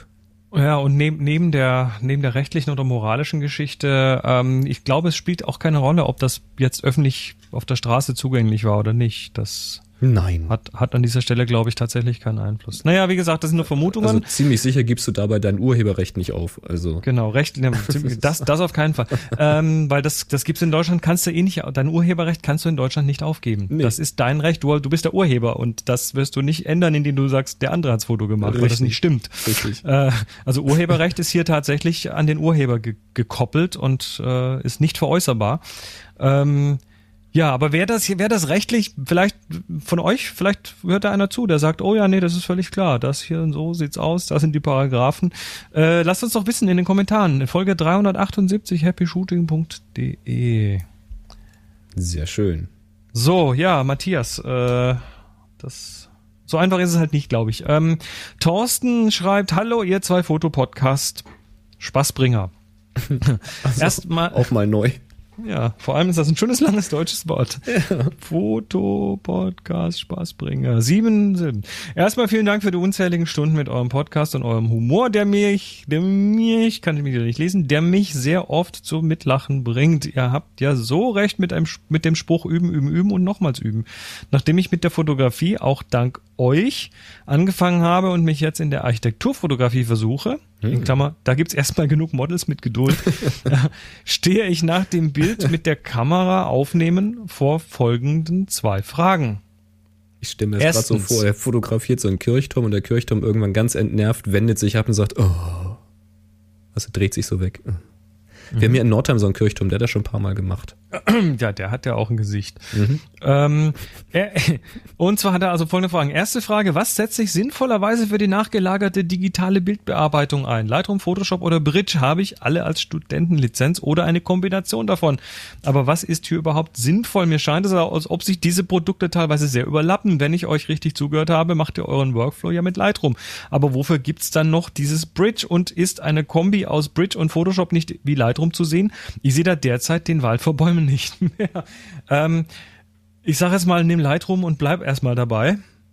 Und wenn du dann an Ecken kommst, wo du mit Lightroom nicht mehr weiterkommst, dann knie dich mal in Photoshop rein. Photoshop Bridge war einfach vor Lightroom da und ähm, ja, Photoshop und Bridge sind irgendwie so Schwesterprogramme. Bridge ist der der Browser mit dem ganzen Überblick und so weiter und Photoshop ist dann eben das Ding, um einzelne Bilder zu bearbeiten und Lightroom ist da so ein bisschen draus, draus erwachsen. Also äh, ist quasi ja im Groben so eine Kombination aus Bridge und Photoshop und dann halt in einfach und mit vielen Shortcuts drin. Ja, Bridge kann halt unter der Haube schneller sein, weil es ein einfacher Dateibrowser ist. Und Photoshop würde ich in jedem Fall nicht wegtun, weil man aus Lightroom heraus, ja genau wie bei Bridge auch, sehr leicht ein Bild in Photoshop öffnen kann, um es da dann weiter zu bearbeiten, wenn eben Dinge nötig sind, die in Lightroom halt so oder nicht gehen oder zu kompliziert sind. Ja, und also wie gesagt, fang mit Lightroom mal an, würde ich sagen. Und äh, versuch nicht alles gleichzeitig. Lightroom reicht für mich und Architekturfotografie, die ich mache, in 95 Prozent aller Fälle locker aus. Ähm, es sei denn, ich will dann anfangen und zum Beispiel, das machen manche Architekturfotografen, die, die fotografieren dann verschiedene Teile des Bildes mit verschiedenem Licht und so weiter und kombinieren die hinterher. Also mit Ebenen arbeiten und so weiter. Das ist dann äh, Photoshop, aber bis dahin kommst du mit Lightroom auf jeden Fall erstmal sehr weit. Mhm. Zweitens, wie lerne ich am schnellsten die Bedienung der Software, um zum Beispiel stürzende Linien zu korrigieren? Klar ist das Erlernen immer individuell zu sehen, aber eventuell habt ihr ein Buch oder Linktipp für mich oder doch besser einen Workshop zur Nachbearbeitung oder ein Einzeltraining. Macht ihr sowas? Ähm, ich danke schon mal voraus und recht herzlich und freue mich auf viele Happy Shooting Folgen mit euch. Macht weiter so. Also äh, stürzende Linien korrigieren kannst du in Lightroom. Da gibt's äh, eine Korrektur dafür. Mit der funktioniert das zum, zum semi-automatisch ganz gut. Also da kommst du relativ weit. Ja, oft ein Klick, ne? Also mit, mit der Auto, Automatik oder du kannst äh, vertikale ganz vertikal machen und äh, horizontale ganz horizontal und ähm, das ist in der Regel locker gut genug speziell bei Architektur, wo Linien meistens relativ klar sind. Mhm. Ähm, ansonsten gibt's natürlich äh, diverse Workshops und Sachen. Also wir machen jetzt keinen speziellen Nachbearbeitungsworkshop, aber äh, ja, sind wir schon ein paar Mal gefragt worden. Ne? Ja, aber ich habe es ja mal versucht, ne, so mit das Thema mal tatsächlich als Workshop anzubieten und dann ist es halt doch nicht sexy genug. Ja. Ähm, wir machen so einen kleinen Teil zur Nachbearbeitung, aber das ist mehr so ein Überblick in den meisten Workshops und ja gut, dann gibt's halt noch so das, das, das was ich da zum Beispiel gemacht habe, diesen äh, Lightroom Video Workshop. Also den kann man sich da bei discoverlightroom.com kann man sich den holen. Ja, und wenn du bei YouTube nach Photoshop suchst Findest oder nach Lightroom viel. suchst, ja, ja. da wirst du ja totgeschlagen. Also äh, genau. hilfreich ist es, wenn man Englisch äh, versteht. Das ist ja in der Regel kein besonders komplexes Englisch, das ist ja sehr fachspezifisch. Ähm, von daher meistens kein Problem und da gibt's alle möglichen Clips und Anleitungen und Tools. Ja. Ja, so ist das. Wenn du es mit Photoshop mal machen möchtest, was gerade richten, dann guck dir mal das Crop-Tool an. Da kann man nämlich auch eine perspektivische Entzerrung machen. Dann kannst du die vier Ecken vom Crop-Tool frei bewegen. Und wenn du dann croppst, dann wird es wieder gerade gezogen. Dann ist eine Möglichkeit mit Photoshop. Zum Beispiel. Ne? So, der Yannick. Der Yannick äh, hat uns ein Audiobuch geschickt. Und der geht so. Hallo Chris, hallo Boris, hier ist mal wieder der Yannick aus Marburg. Und ich wollte die Nachfrage aus der Folge 361 nach dem richtigen Equipment für die Hochzeitsfotografie mal zum Anlass nehmen und so ein bisschen über meine Erfahrungen von meinem letzten, letzten und ersten Hochzeitseinsatz ähm, mal berichten. Grundsätzlich zur Kamera und zu den Objektiven kann man jetzt eigentlich nicht aus meiner Sicht nicht sagen, dass ähm, genau dieses Objektiv und genau diese Kamera das Richtige ist, sondern vielmehr sollte man sich grundsätzlich vor Augen halten, ähm, in was für Situationen man an so einem Hochzeitstag äh, kommen kann. Und da kann man das Ganze eigentlich auf die einfache Formel runterbrechen, dass ähm, das Ganze so lichtstark wie möglich sein sollte und dabei gleichzeitig auch so flexibel wie möglich sein sollte. Was letztendlich eigentlich für mich bedeutet, dass es ähm, idealerweise irgendwo ein, ein, sehr, sehr lichtstarkes äh, Standard-Zoom-Objektiv ist mit einer vernünftigen Kamera, die äh, vernünftige Bilder auch bei hohen ISO-Werten garantiert. Und ähm, damit ist man dann eigentlich ähm, ja, sehr gut gerüstet für diesen Tag. Was gleichzeitig ähm, auch, noch, auch noch dazu kommt, ist, dass man an diesem Tag eigentlich ständig das Unerwartete erwarten sollte. Was ich damit sagen will, ist einfach, dass ähm, an dem Tag eigentlich so gut wie nichts genau so kommt, wie man sich das vorher, vorher gedacht hat oder sich das vorher ausdenkt. Und ähm, dass man da auch immer jederzeit darauf gefasst sein sollte, blitzschnell auch auf neue, unerwartete Situationen zu reagieren. Was man natürlich tun kann, um, um dem so ein bisschen vorzubeugen, ist, äh, dass man sich vorher, und das empfehle ich ganz, ganz dringend, dass man sich vorher mit dem, mit dem Brautpaar zusammensetzt den Tag ganz genau bespricht, bespricht, welche Erwartungen das Brautpaar hat, wie dieser Tag ablaufen soll, wo welche, wie das Standesamt aussieht, wie die Locations aussehen, wo hinterher gefeiert wird. Und nach Möglichkeit, wenn man, wenn man da irgendwo in der Nähe ist und wenn sich das irgendwie einrichten lässt, sich vor der Hochzeit diese Locations auch schon mal an, äh, anguckt und ähm, er sich über die, die Beleuchtung da, über das Licht Gedanken macht, wo man blitzen kann, wo, wo Fenster sind, solche Sachen, dass man möglichst, äh, möglichst wenig Unbekannte dann an diesem Tag doch hat, dass man, dass man da gut, gut durchkommt. Und ähm, man sollte sich auch darauf einstellen, dass man an, am Ende des Tages oder beziehungsweise in den Tagen danach viel eher ähm, sich durch sehr, sehr, sehr viele Bilder durchwühlen muss. Bei mir war es so, ich habe einen, einen ganzen Tag von zwölf Stunden bei der Hochzeit mitgemacht und bin am Ende mit äh, 1600 Bildern nach Hause gekommen die letztendlich auf, auf eine akzeptable und übersichtliche Zahl runterzubrechen, das ist, äh, ist schon eine Aufgabe. Aber wenn man sich etwas mit, ähm, mit Lightroom befasst hat, dann sollte das auch für die wenigsten ein größeres Problem sein. Soweit von mir zum Thema Hochzeitsfotografie. Ich hoffe, ich konnte damit ein bisschen weiterhelfen und wünsche noch viel Spaß. Ciao. Du, Ciao. Tschüss. Ja, ne, 1000 Bilder in einer Stunde. ja, bei 1600 geht schon etwas über anderthalb Stunden dann, ne? Ja, richtig. Das müsste drin sein. Nö, das ist drin. Ja, Nicht cool. auf meinem Rechner. Ja, stimmt. Dafür kann ich noch einen Tee trinken. Das ist auch Da darfst du noch eine halbe Stunde dazu rechnen, um Previews zu rechnen. Genau. Je, yeah, das ist so. Aber ähm, bei so einer Hochzeit würde ich auch tatsächlich empfehlen, lieber einmal zu viel abzudrücken als einmal zu wenig. So klar kann man mal sagen, vorher überlegen, ob es das Foto wert ist und so. Aber bei einer Hochzeit, ganz ehrlich, die Momente, die kommen kein zweites Mal und da habe ich dann auch lieber zu viel Fotos auf der Platte. Ja, wollen wir mal in die Medien schauen? Lass uns mal in die Social Media schauen. Auf äh, up.net ist gähnende Lehre. Gähnende Leere. Was haben wir denn ja. bei Twitter? Up, Up.net, Up.net ist irgendwie so langsam, aber sicher am. Ist, glaube ich, tot. Am äh, dahin verdümpeln. Das sieht noch vor sich hin. ja, Fototobi auf Twitter.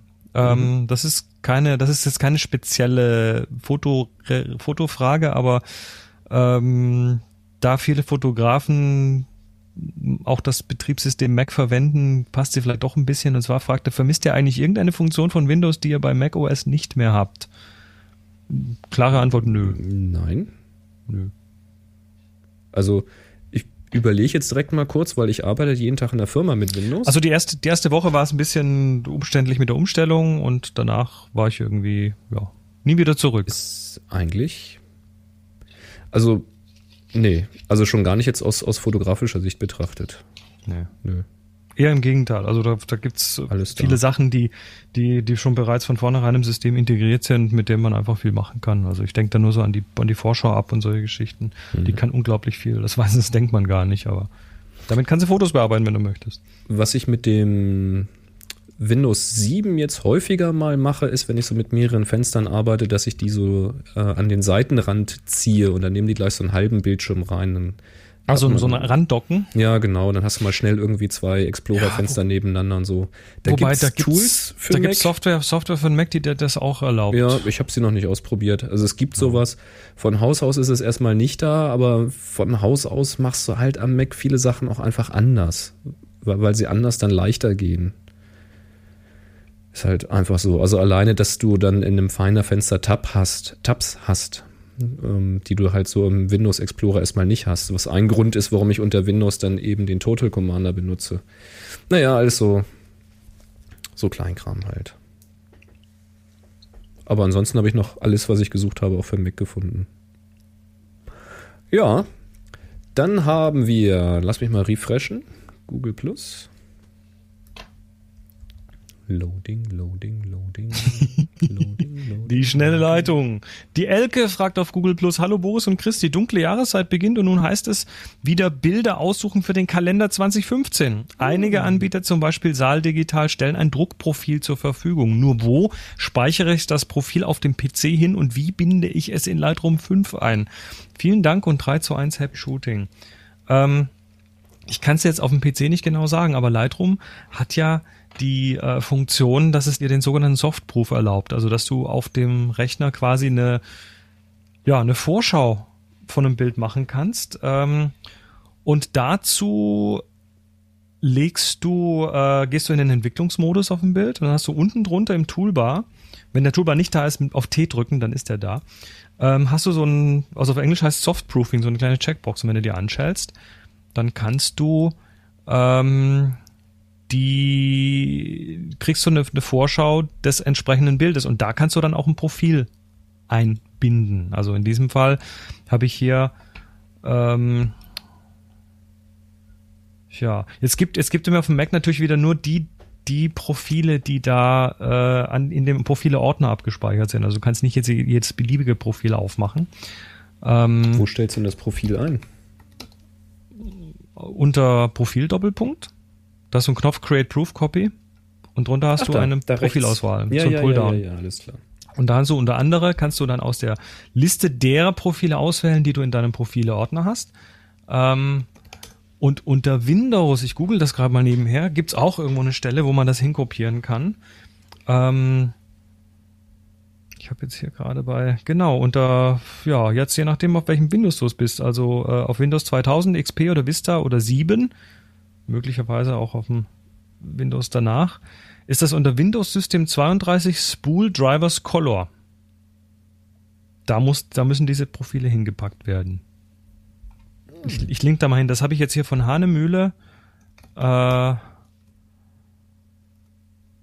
Hanemühle macht Papiere für verschiedene Drucker und da gibt es eben auch passende Papierprofile dafür. Und die sagen, wo jetzt bei den verschiedenen Systemen diese äh, Profile hin müssen. Und danach würde ich dann einfach nochmal Lightroom neu starten und wenn du dann so einen Softproof machst, dann müsstest du da in der Auswahl eben auch das entsprechende Papier finden, äh, das entsprechende Profil finden. Und dann kannst du hier rumbasteln. Und dann hast du oben in dem, das ist dann ganz interessant, dann hast du oben in dem Histogramm, hast du zwei so Knöpfe, rechts und links oben. Und ähm, die zeigen dir jetzt an die sogenannte Gamut-Warnung. Also das linke ist so ein kleiner Bildschirm. Äh, wenn du da, da drauf klickst, bekommst du eine sogenannte Monitor-Gamut-Warnung. Also was kann dein Monitor nicht mehr anzeigen? Wenn du rechts oben drauf klickst, das ist so ein kleines Papierstück, äh, dann bekommst du das die Medien-Gamut-Warnung. Also, also die, ähm, die Warnung, welcher Teil des Bildes auf dem Zielmedium, also auf dem ja, entsprechenden Drucker oder Papier, nicht mehr vernünftig dargestellt werden kann. Also damit bekommst du zumindest mal mitgeteilt, was, ja, was vielleicht nachher nicht ganz so aussehen könnte wie das, was du erwartest. Genau, und ich glaube, im Exportdialog, wenn man das Bild exportiert, kann man auch ein Profil auswählen. Ne? Im Export-Dialog kannst du das Bildformat auswählen, du kannst den, den Color Space auswählen, also in welchem Farbraum. Ähm, da kannst du dann auch wieder Profile auswählen, aber das ist nur dann wirklich sinnvoll, wenn du ähm, im entsprechenden, wenn, wenn der, wenn, wenn die das auch mit dem entsprechenden Farbprofil erwarten, das glaube ich nämlich nicht. Ich glaube, die Profile, die du da bekommst, sind eher dafür da, dass du äh, so einen Softproof machen kannst das würde ich aber mit denen nochmal klären. Normalerweise erwarten diese Drucker, die dann so Saal und Co. heißen, erwarten normalerweise von dir eine sRGB-Datei. Das steht aber normalerweise dabei. Wie das muss Daten aber dabei anlieferst. stehen. Mhm. Genau. Ja. Ja, ja. Tja, so, hoffentlich hilft das. So schaut das aus. ja, und Kader Yavi fragt, an welchem Punkt würdet ihr Canon komplett verlassen? Was müsste die Konkurrenz anbieten, damit ihr einen Systemwechsel vollzieht? Äh, alles, alles was zufrieden. ich will zum halben Preis. ich, ich bin zufrieden. Ja, ne, selbst wenn sie das, was du jetzt hast, also ich, ich, ich habe das, was ich brauche, äh, ich bin zufrieden. Und wenn jetzt, äh, wenn sie jetzt das, was das, das, was es bereits gibt, zum halben Preis anbieten würden, dann hätte ich es ja eh schon. Also dann müsste ich nicht mhm. wechseln. ja, wenn sie ein 4x5 digitales Großformat-Back zu einem äh, Rückteil zu einem an, angemessenen Preis liefern würden, dann würde ich, also wenn das jemand anders könnte, dann würde ich das auch kaufen. Hm. Aber das muss dann preislich sehr attraktiv sein. Ja, und ich bin gerade sehr angetan von der Bildstabilisierung in der Kamera, was die hm. Olympus ja macht. Das finde ich im Augenblick sehr attraktiv. Und das in Kombination mit einem größeren Sensor. Du kannst aber auch einfach weniger Kaffee trinken. Ähm, dann nee. musst du nicht so, dann zitterst du nicht so. Nee, nee, das Hast du jetzt. Ja. nee, nee. Nicht? Nein. Naja, das sind schon so. so oder, oder du hörst auf, beim Presslufthammer zu fotografieren. Ja, das wäre zum Beispiel auch. Hilfreich. Oder fotografierst nicht mehr aus fahrenden Autos statt, raus. Statt Presslufthammer wieder ein richtiges Stativ nehmen. Das könnte auch eine Lösung sein. Mhm. So nicht so dieses Presslufthammer einbein, ne? Das ist mit den zwei Griffen rechts und links.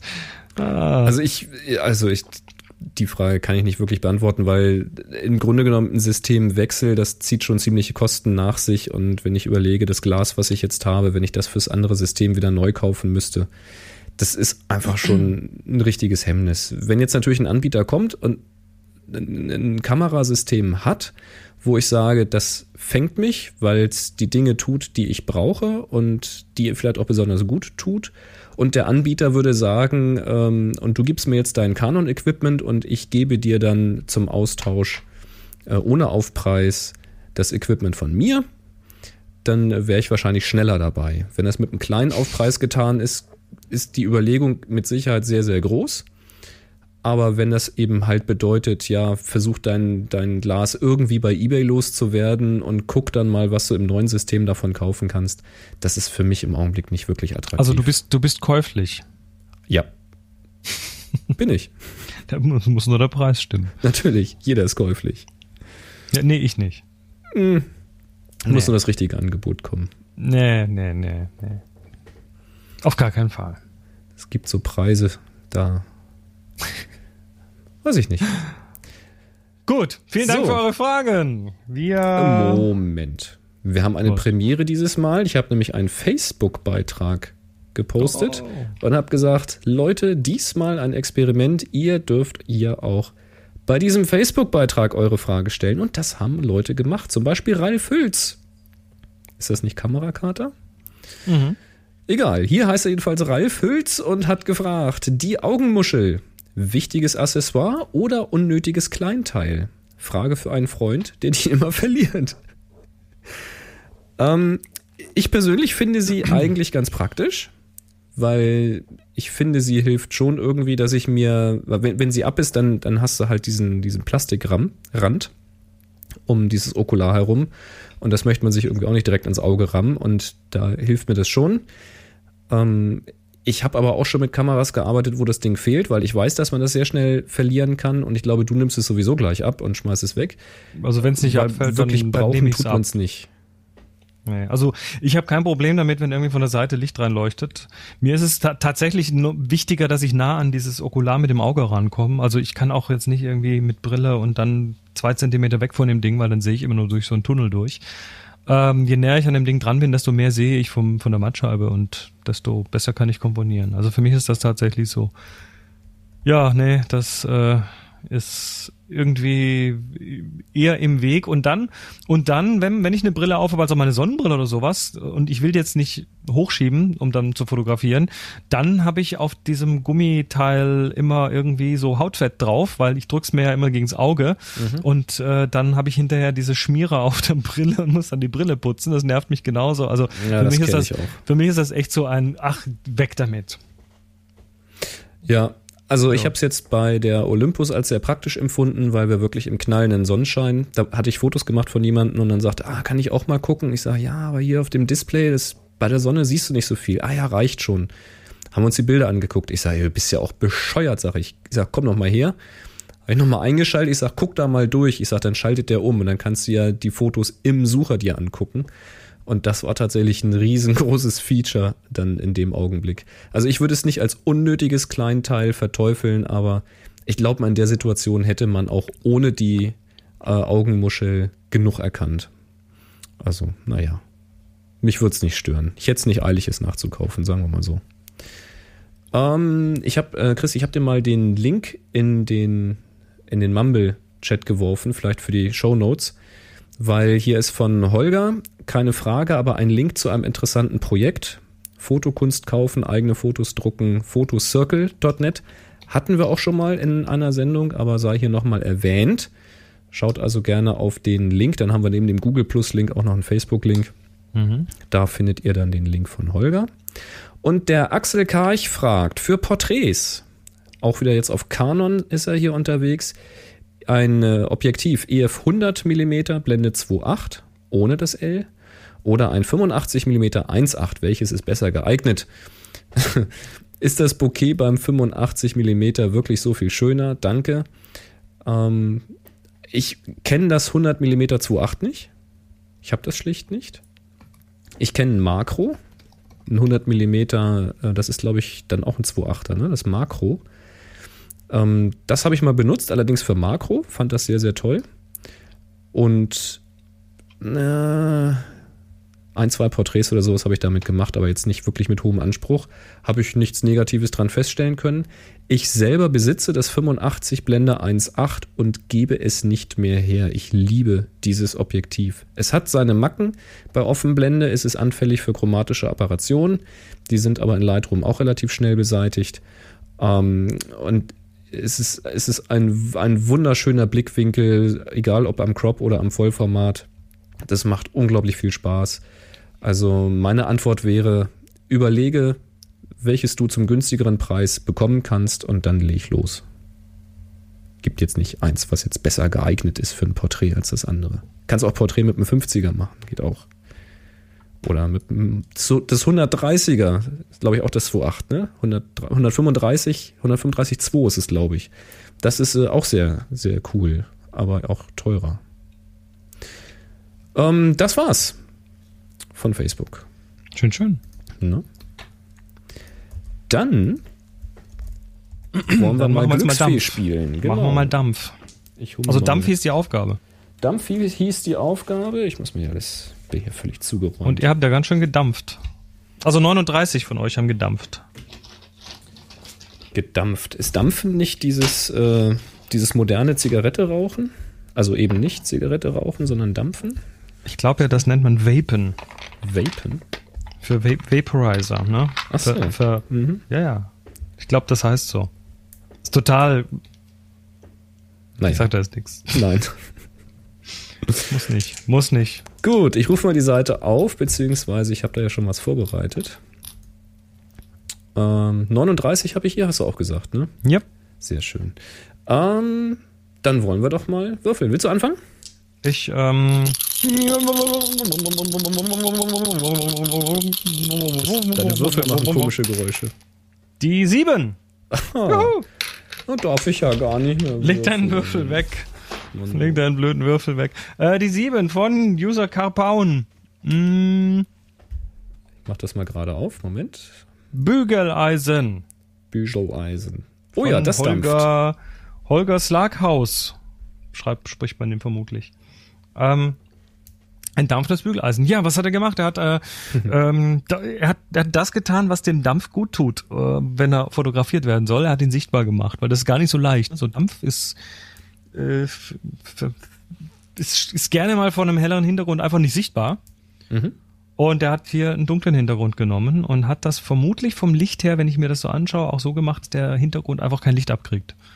Du kannst ja, du kannst ja so einen, einen Blitz oder eine Lampe so, so abschirmen, dass dann quasi das Licht eben nur auf das dampfende Teil fällt und nicht hinten auf den Oh, Hintergrund. und das ist heftig bearbeitet. Da ist Da ist richtig schön das Rauschen hell gemacht. Ja, also ja, das, das war im. Original wahrscheinlich deutlich dusterer. Ja, ne? Das äh, stimmt. Das, oh ja, oh ja, doch, da sieht man's. Oh, da sieht man's. sehr, sehr deutlich am Dampf. Ja, also hättest du wahrscheinlich mit weniger bearbeiten, wärst du wahrscheinlich rausgekommen, wenn du an der Stelle äh, das Licht noch ein bisschen besser gesteuert hättest. Aber das ist, also das ist tatsächlich so die, da, eine schöne Übung ist, wenn man mal so Räucherstäbchen-Fotos macht. Also wenn der Rauch vom Räucherstäbchen so, der macht ja dann so Kringel und so ganz wilde Formen und ähm, wenn man sich da mal tatsächlich so eine, so eine, so einen Blitz einfach drauf, äh, drauf fallen lässt, aber von der Seite und dann rechts und links am Blitz so eine Pappe festmacht, so dass das Licht quasi nur wie so ein durch ein, durch ein, ja, eine Scheibe Licht quasi dadurch fällt, die dann weder vorne in die Kamera noch hinten auf die Rückwand fällt. Und äh, auf die Weise kriegt man dann schon so, so, so ganz coole Lichtgeschichten. Also meinst du so ein Lichtspalt, also quasi ein ganz schmales Streiflicht, oder? Es ist ein Streiflicht, aber es ist ein, ein scheibenförmiges Licht, also was dann quasi so, so nach, nach vorne, oben, unten weggeht, aber nicht nach rechts, links. Hm? Okay. Also auf die Weise kriegt man da coole Sachen hin und kann tatsächlich den Hintergrund sehr, sehr dunkel halten. Wenn man viel Licht verwendet, dann kann man sogar vom hellen Hintergrund so fotografieren, dass der hinterher unsichtbar wird. Weil mehr Licht macht dunkel, ne? Das Mehr lernen wir ja auf. Happy Shooting Workshops. Mhm. Ja, du hast was gewonnen. Ja. Ach so, äh, ja, und so, Das musst du jetzt sagen. richtig, das äh, liegt ja hier bei mir. Und zwar ist das der Raunflash-Dish, den wir heute besprochen haben. Wuhu. Also ganz zeitnah hier heute. Den hätte die- ich ja gern. Gadgets. Ja, ich weiß, ich auch. Der ist cool. Aber du, Enjoy Your Camera, hat ja noch mehr davon, ne? Die haben so viel, die verkaufen sogar welche. Ne? Cool. Da kann man einfach mal zuschlagen. Genau. Das braucht der Holger nicht. Der kriegt das von mir, wenn er es haben möchte. Also Holger, bitte eine E-Mail an info at happyshooting.de, Stichwort Gewinner Rauch. Ähm, Dampf. Äh, Dampf. Bin ich Dampf schon. und Rauch sind zwei Dampf unterschiedliche Dinge. ist völlig was anderes.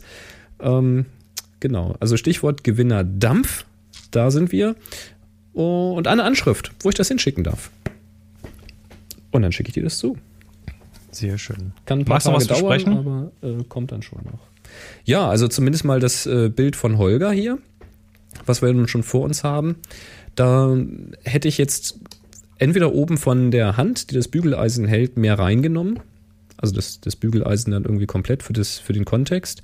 Oder, weil es wahrscheinlich hier um den Dampf gehen soll, hätte ich weniger reingenommen. Also hätte das wirklich weggeschnitten, das Ganze noch abstrakter gemacht. Vielleicht sogar oben auch diesen Regler nicht mit drauf, sondern wirklich nur ähm, gerade bis knapp über diese Verchromung von dieser Unterseite, dass man so noch ein bisschen von diesem weißen Gehäuse so quasi als oberen Bildabschluss hat.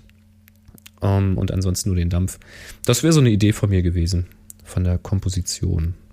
Ob es dann funktioniert, muss man ausprobieren. Ne? Ja, und ich habe rausgesucht ein Bild von Stefan, das nennt sich Foggy. Und das fand ich faszinierend, weil auf diesem Bild ganz, ganz wenig zu sehen ist. Aber das, was zu sehen ist, ähm, ja, ist toll.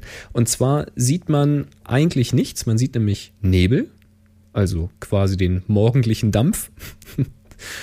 ähm, und aus diesem Nebel heraus sticht die Silhouette eines Kirchturms. so, so ein, so ein zwiebelartiger Kirchturm. Sehr mittig im Bild, sehr zentral, wo ich normalerweise sagen würde, ah, könnte vielleicht ein bisschen spannender werden, wenn man es ein bisschen rausnimmt aus der Mitte. Hier finde ich es irgendwie ganz interessant, weil wenn man dann diesen Kirchturm sieht, der ist relativ offensichtlich noch, wenn er auch sehr, sehr hell ist in der Silhouette, also eben auch sehr vernebelt noch ist. Man sieht links vom Kirchturm oder erahnte links vom Kirchturm so zwei Baumwipfel, die so gerade eben noch zu erkennen sind, die so ein bisschen sich vom Kontrast her vor dem Nebel abzeichnen. Und dann ist man natürlich versucht zu schauen, wie, weil dieser Kirchturm mittig ist, wie geht's denn rechts davon weiter? Und wenn man da weiter guckt, dann glaubt man zu erkennen, dass da noch weitere Baumkronen rechts kommen. Aber so richtig sicher kann man sich nicht sein. Es könnten auch JPEG-Artefakte Es könnten auch JPEG-Artefakte, also man weiß es nicht. Und das ist eine Situation, die ich extrem gut kenne, weil ich habe schon ein paar Mal in so richtig dichten Nebel gestanden, so im Urlaub mhm. oder beim Wandern. Und das sind so Situationen, wenn du in diesen Nebel reinguckst, fängst du an, irgendwann Dinge zu sehen, von denen du nicht, nicht sicher bist, ob du wirklich etwas siehst oder ob es nur, ob es nur Einbildung ist oder ob hast, das. Hast du, hast du doch vor der Sendung was geraucht, Boris? ich habe Räucherstäbchen müssen, fotografiert. Wir, müssen wir was wissen, was für Räucherstäbchen war ja, nee, kennst du das nicht, wenn du so komplett ja, im Nebel stehst, klar. dann glaubt man plötzlich Dinge zu sehen und und das finde ich kommt in diesem Bild hier unglaublich gut raus. Also ich fand diese Stimmung extrem gut eingefangen. Hat mir, Carpenter, The Fog. Hat mir sehr gut gefallen. Da kommen dann so böse, das ist, da wird ein Horrorfilm draus, ne? Der Nebel, The Fog. Kennst du den? Ich, nee. Oh, Klassiker von Carpenter. Oh, das ist ein Klassiker. Da kommt dann irgendwelche toten Piraten aus dem Nebel und so. Ich kenne den Titel, aber. Ja, ja, den, muss man mal Film gesehen haben. Nicht. Den, der kam damals im Fernsehen, da war ich noch ganz klein und meine Eltern waren irgendwie weg. ich habe ihn angeschaut. Oh, war das, war das beängstigend. Ja. Mhm. Hast du auch noch eins? Ja, ich habe auch noch eins. Von Penti 2. Ähm, hier dampft es, heißt das Bild. Und der hat, der, ich nehme an, es ist ein eher, hat die, ja, hat okay. äh, eine, eine Hafenszene aufgenommen am Wasser mit einer Langzeitbelichtung. Also man sieht den, den Dampf, den aufsteigenden Dampfrauch, irgendwas Nebel von zwei äh, Schornsteinen und noch ein paar mehrere kleine, aber zwei hauptgroße. Die sind auch am hellsten. Oben Wolken, die sich so ein bisschen in der Zeit bewegt haben. Das Wasser ist so ein bisschen, ja, äh, halt wie halt Wasser wird, wenn man es so ein paar Sekunden belichtet. Muss mal schauen, ob ihr irgendwo Informationen. Ist ja, aber durchaus keine, noch Struktur im Wasser, also so richtig ist schon noch ein bisschen Struktur, kann das gar ja. nicht gewesen sein. Ne? Ist äh, leider sind leider keine EXIF-Daten zu finden, sonst wüssten wir, wie lange er belichtet hat, aber also das, an, das können keine 20 Sekunden gewesen sein. Nee, auf gar keinen Fall. So. Ich bin, im, ich bin, im, bin sicher, dass im Bereich zwischen, zwischen ein und vier Sekunden irgendwo passiert. Mhm, mhm. Ähm, ja, dadurch ähm, ist es hell genug. Man hat so eine interessante Bewegung sein. drin. Äh, ist auf jeden Fall ein bisschen Luftbewegung da, weil der, der, der Qualm von den Schornsteinen, der geht nicht senkrecht weg, sondern äh, eher waagerecht. Und dann ist auf der linken Seite noch so ein blauer Lichttupfen drin, der dann auch gleich noch zeigt, wie sich die, ähm, wie sich die, ja, wie sich die, wie die Blenden aussehen, äh, wie die Blende aussieht, weil da mhm. haben wir dann entsprechend entsprechende Sterne. Also das kann keine sehr große Blende gewesen sein, eher eine kleine. Also ein sternförmiges Licht hin, was da noch so einen kleinen Akzent hinmacht. Ganz interessant, auf der rechten Hälfte vom Bild, äh, da haben wir eher so die Gelbtöne, weil, weil da eben in, vermute ich mal so ein, ne, so ein Natriumdampflicht ist. Also wir haben links so dieses, das Blaue, rechts so das Gelbe. Und der Himmel ist auch noch sichtbar mit so einem tiefen, dunklen Blauton. Also vermute ich mal, dass das, wenn es bei einer kleinen Blende passiert ist und äh, abends nicht in der tiefen Nacht passiert ist, sondern eben ja so um die blaue Stunde rum und dadurch haben die Wolken oben eben auch noch eine Sichtbarkeit und einen Kontrast nach hinten. Also ja, es ist so technisch anspruchsvoll und ich mag so diese blau-gelb Verteilung in dem Bild, das gefällt mir ganz gut. Ja, das ist ganz interessant, ne? Weil du hast rechts einen sehr hellen, warmen Lichtanteil, wo man sich ganz wohl fühlt, wenn man da so hinschaut. Das wird auch mhm. schön gerahmt von den Wolken. Und dann hast du links diesen Ausreißer, dieses grelle, helle, blaue Licht, was so ein bisschen den Einstieg in das Bild gibt, ne? Weil da gucke ich, also da gucke ich hin, weil das, das zieht mich förmlich ran, weil es so hell ist. Und dann geht halt die ganze Bewegungsrichtung im Bild ja eben auch nach rechts. Und das ist ja auch die Richtung, die das Panorama dann öffnet. Also es ist äh, von der Komposition ganz raffiniert gemacht. Schick, schick. Ja, gut. Also, lobende Erwähnung. Jawohl. Cool. Jetzt Ja. brauchen wir ein neues Thema. Dann brauchen wir eine neue Aufgabe. Was haben wir denn heute so? Kommt das nicht mit so Sachen wie Klöten und so? Sonst gibt's Haue. Oh, spannend. Lieber Chat, aufwachen. Genau, mal gucken, ob der Chat eine schöne Idee hat für eine Aufgabe, sonst denken wir uns nämlich selber eine aus. Da sind wir ja gar nicht so. Das ist jetzt natürlich auch ein Event, was für die Live-Hörer interessanter ist als für die, die sich das dann später anhören. Aufgabe Nüsse zum Beispiel. Würde zur Jahreszeit passen. Stimmt. Das passt und es ist auch, es ist auch nicht äh, zwingend NSFW, es sei denn, die Bilder kommen vom Hausmeister. Hatten wir das schon? Nee, ne? Kommt mir nicht Ganz bekannt sicher vor. nicht. Ganz sicher nicht. So, dann ist der Tag dafür HS Nüsse mit UE, HS Nuesse. Ha. Oh. Was? Und das deckt sich mit einem Shortcut von meinem. Textexpander. Muss ich das so aufschreiben? So, da habe ich es. Genau, Textexpander. Also, der Tag lautet HS Nüsse mit UE und Doppel S. HS Nuese. In den Shownotes äh, findet ihr es. Ja, die Aufgabe läuft vom 23. Oktober bis zum 6. November 2015. Geht raus, macht ein neues Foto, interpretiert den Begriff Nüsse. Bitte only safe for work Bilder. Ähm, ladet die bei Flickr hoch, stellt sie in die Happy Shooting Gruppe und vergebt den Tag HS Nüsse. U-E-S-S-E. Ja, so funktioniert das, ne? Sehr schön. So, jetzt darfst du uns noch sagen, was da so gescheppert hat am Anfang der Sendung. Das Gereischrözel. Genau, das ist das. Ich klappe nochmal weg hier. So. Also, das erste, der Anfang von dem Geräusch war das hier. Ich versuche das nochmal. Das ist das Einschalten. Und das hier ist natürlich das Fotografieren. Und das sind 10 Bilder die Sekunde mit der fabulösen Olympus OMD EM1 die ich hier gerade noch zum Testen habe und die ich eigentlich mal ausführen wollte noch. Und äh, dann fing da draußen an, das Scheißwetter einzusetzen. Ich wollte Wieso, die ist doch unbedingt. wasserfest, die ist doch Spritzwasser. ja, ist sie, aber ich geschützt. nicht. Ach, du bist eine Memme. Ja, Du bist, du bist, du bist ein Ja. Weichei. ja. Du Warmduscher. Ja, Du ja, Tonbeutelvergesser. ja. Bin ich. Ich habe damit schon im Regen gestanden und fotografiert. Habe ich gemacht. Gleich am ersten Tag, wo ich sie hatte, habe ich das gemacht, weil da konnte ich nicht widerstehen. Hat sie auch gut mitgemacht. Ich wollte ja unbedingt dieses, ähm, die hat jetzt dieses aktuelle Software-Update drauf. Und damit kann die 1er ja jetzt auch dieses Live-Compositing, wo du eine Langzeitbelichtung machst, aber die Lichter nicht weiter ausfressen. Also es kommen immer nur die helleren Bildanteile noch mit dazu, aber was schon hell ist, wird nicht noch heller. Das wollte ich unbedingt mal ausprobieren und hatte irgendwie gehofft, noch mal einen Sternenhimmel zu kriegen oder so. Ähm, da mal eine Langzeitaufnahme zu machen. Ist auch für Lightpainting cool. Natürlich. Weil dann sieht man, wie sich entwickelt. Siehst du genau, was du machst. Auch, ja, leider Äh, eben. Es sei denn, du stehst nicht hinter, sondern vor der Kamera. das ist ja das Problem bei der Olympus generell. Du hast zwar ein Klapp, aber kein Schwenkdisplay. Also du kannst es ja nicht nach vorne schwenken. Kann man da nicht so ein Remote, weißt du, dass man dann so auf dem, auf dem, Auf dem den iPhone Augen, kannst du auf den. Augen so eine, kann man auf dem iPhone gucken. Na klar. Hast Muss man nur so rumhalten, dass die. Kamera das nicht sieht, sonst gibt's Inception, Sonst ne? Dann malst du mit dem iPhone. dann gibt's einen Tunneleffekt. Ja, ich weiß nicht. Vielleicht fahre ich auch noch mal zu einer Autobahnbrücke und ich habe es jetzt aber nur noch zwei Tage und na, eigentlich nur noch einen Tag. Scheiße. Ach, ärgerlich. Ja, du, wenn du, wenn du so memmig bist und nicht beim Regen rausgehst, dann bist du selber schuld. Ja, Regenmantel, Regenjacke. ja, Mann, ja. ist ja nicht wahr, oder? Hm.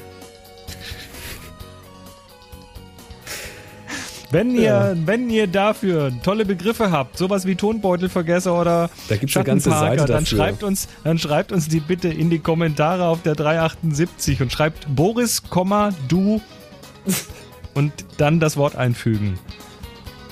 So. Und die, die, die Mitleid mit mir haben, die schreiben einfach, oh. Gut. Gut, dann ist der, dann ist die, die Ausgeglichenheit gewahrt. Du hast keine Nüsse, so. Ja, Cojones. Bevor das jetzt In dieser, lasst äh, uns, komm, wir, wir, uns fällt jetzt eh nichts mehr ein. Komm, lass uns aufhören. Ich muss noch raus auf die Autobahnbrücke. ja, du musst das noch fotografieren gehen. Ne? Ja, muss ich machen. Dann äh, ihr auch. Geht, geht fotografieren, macht schöne Bilder. Bis dann. 3, Jawohl. 2, 1. Happy Shooting.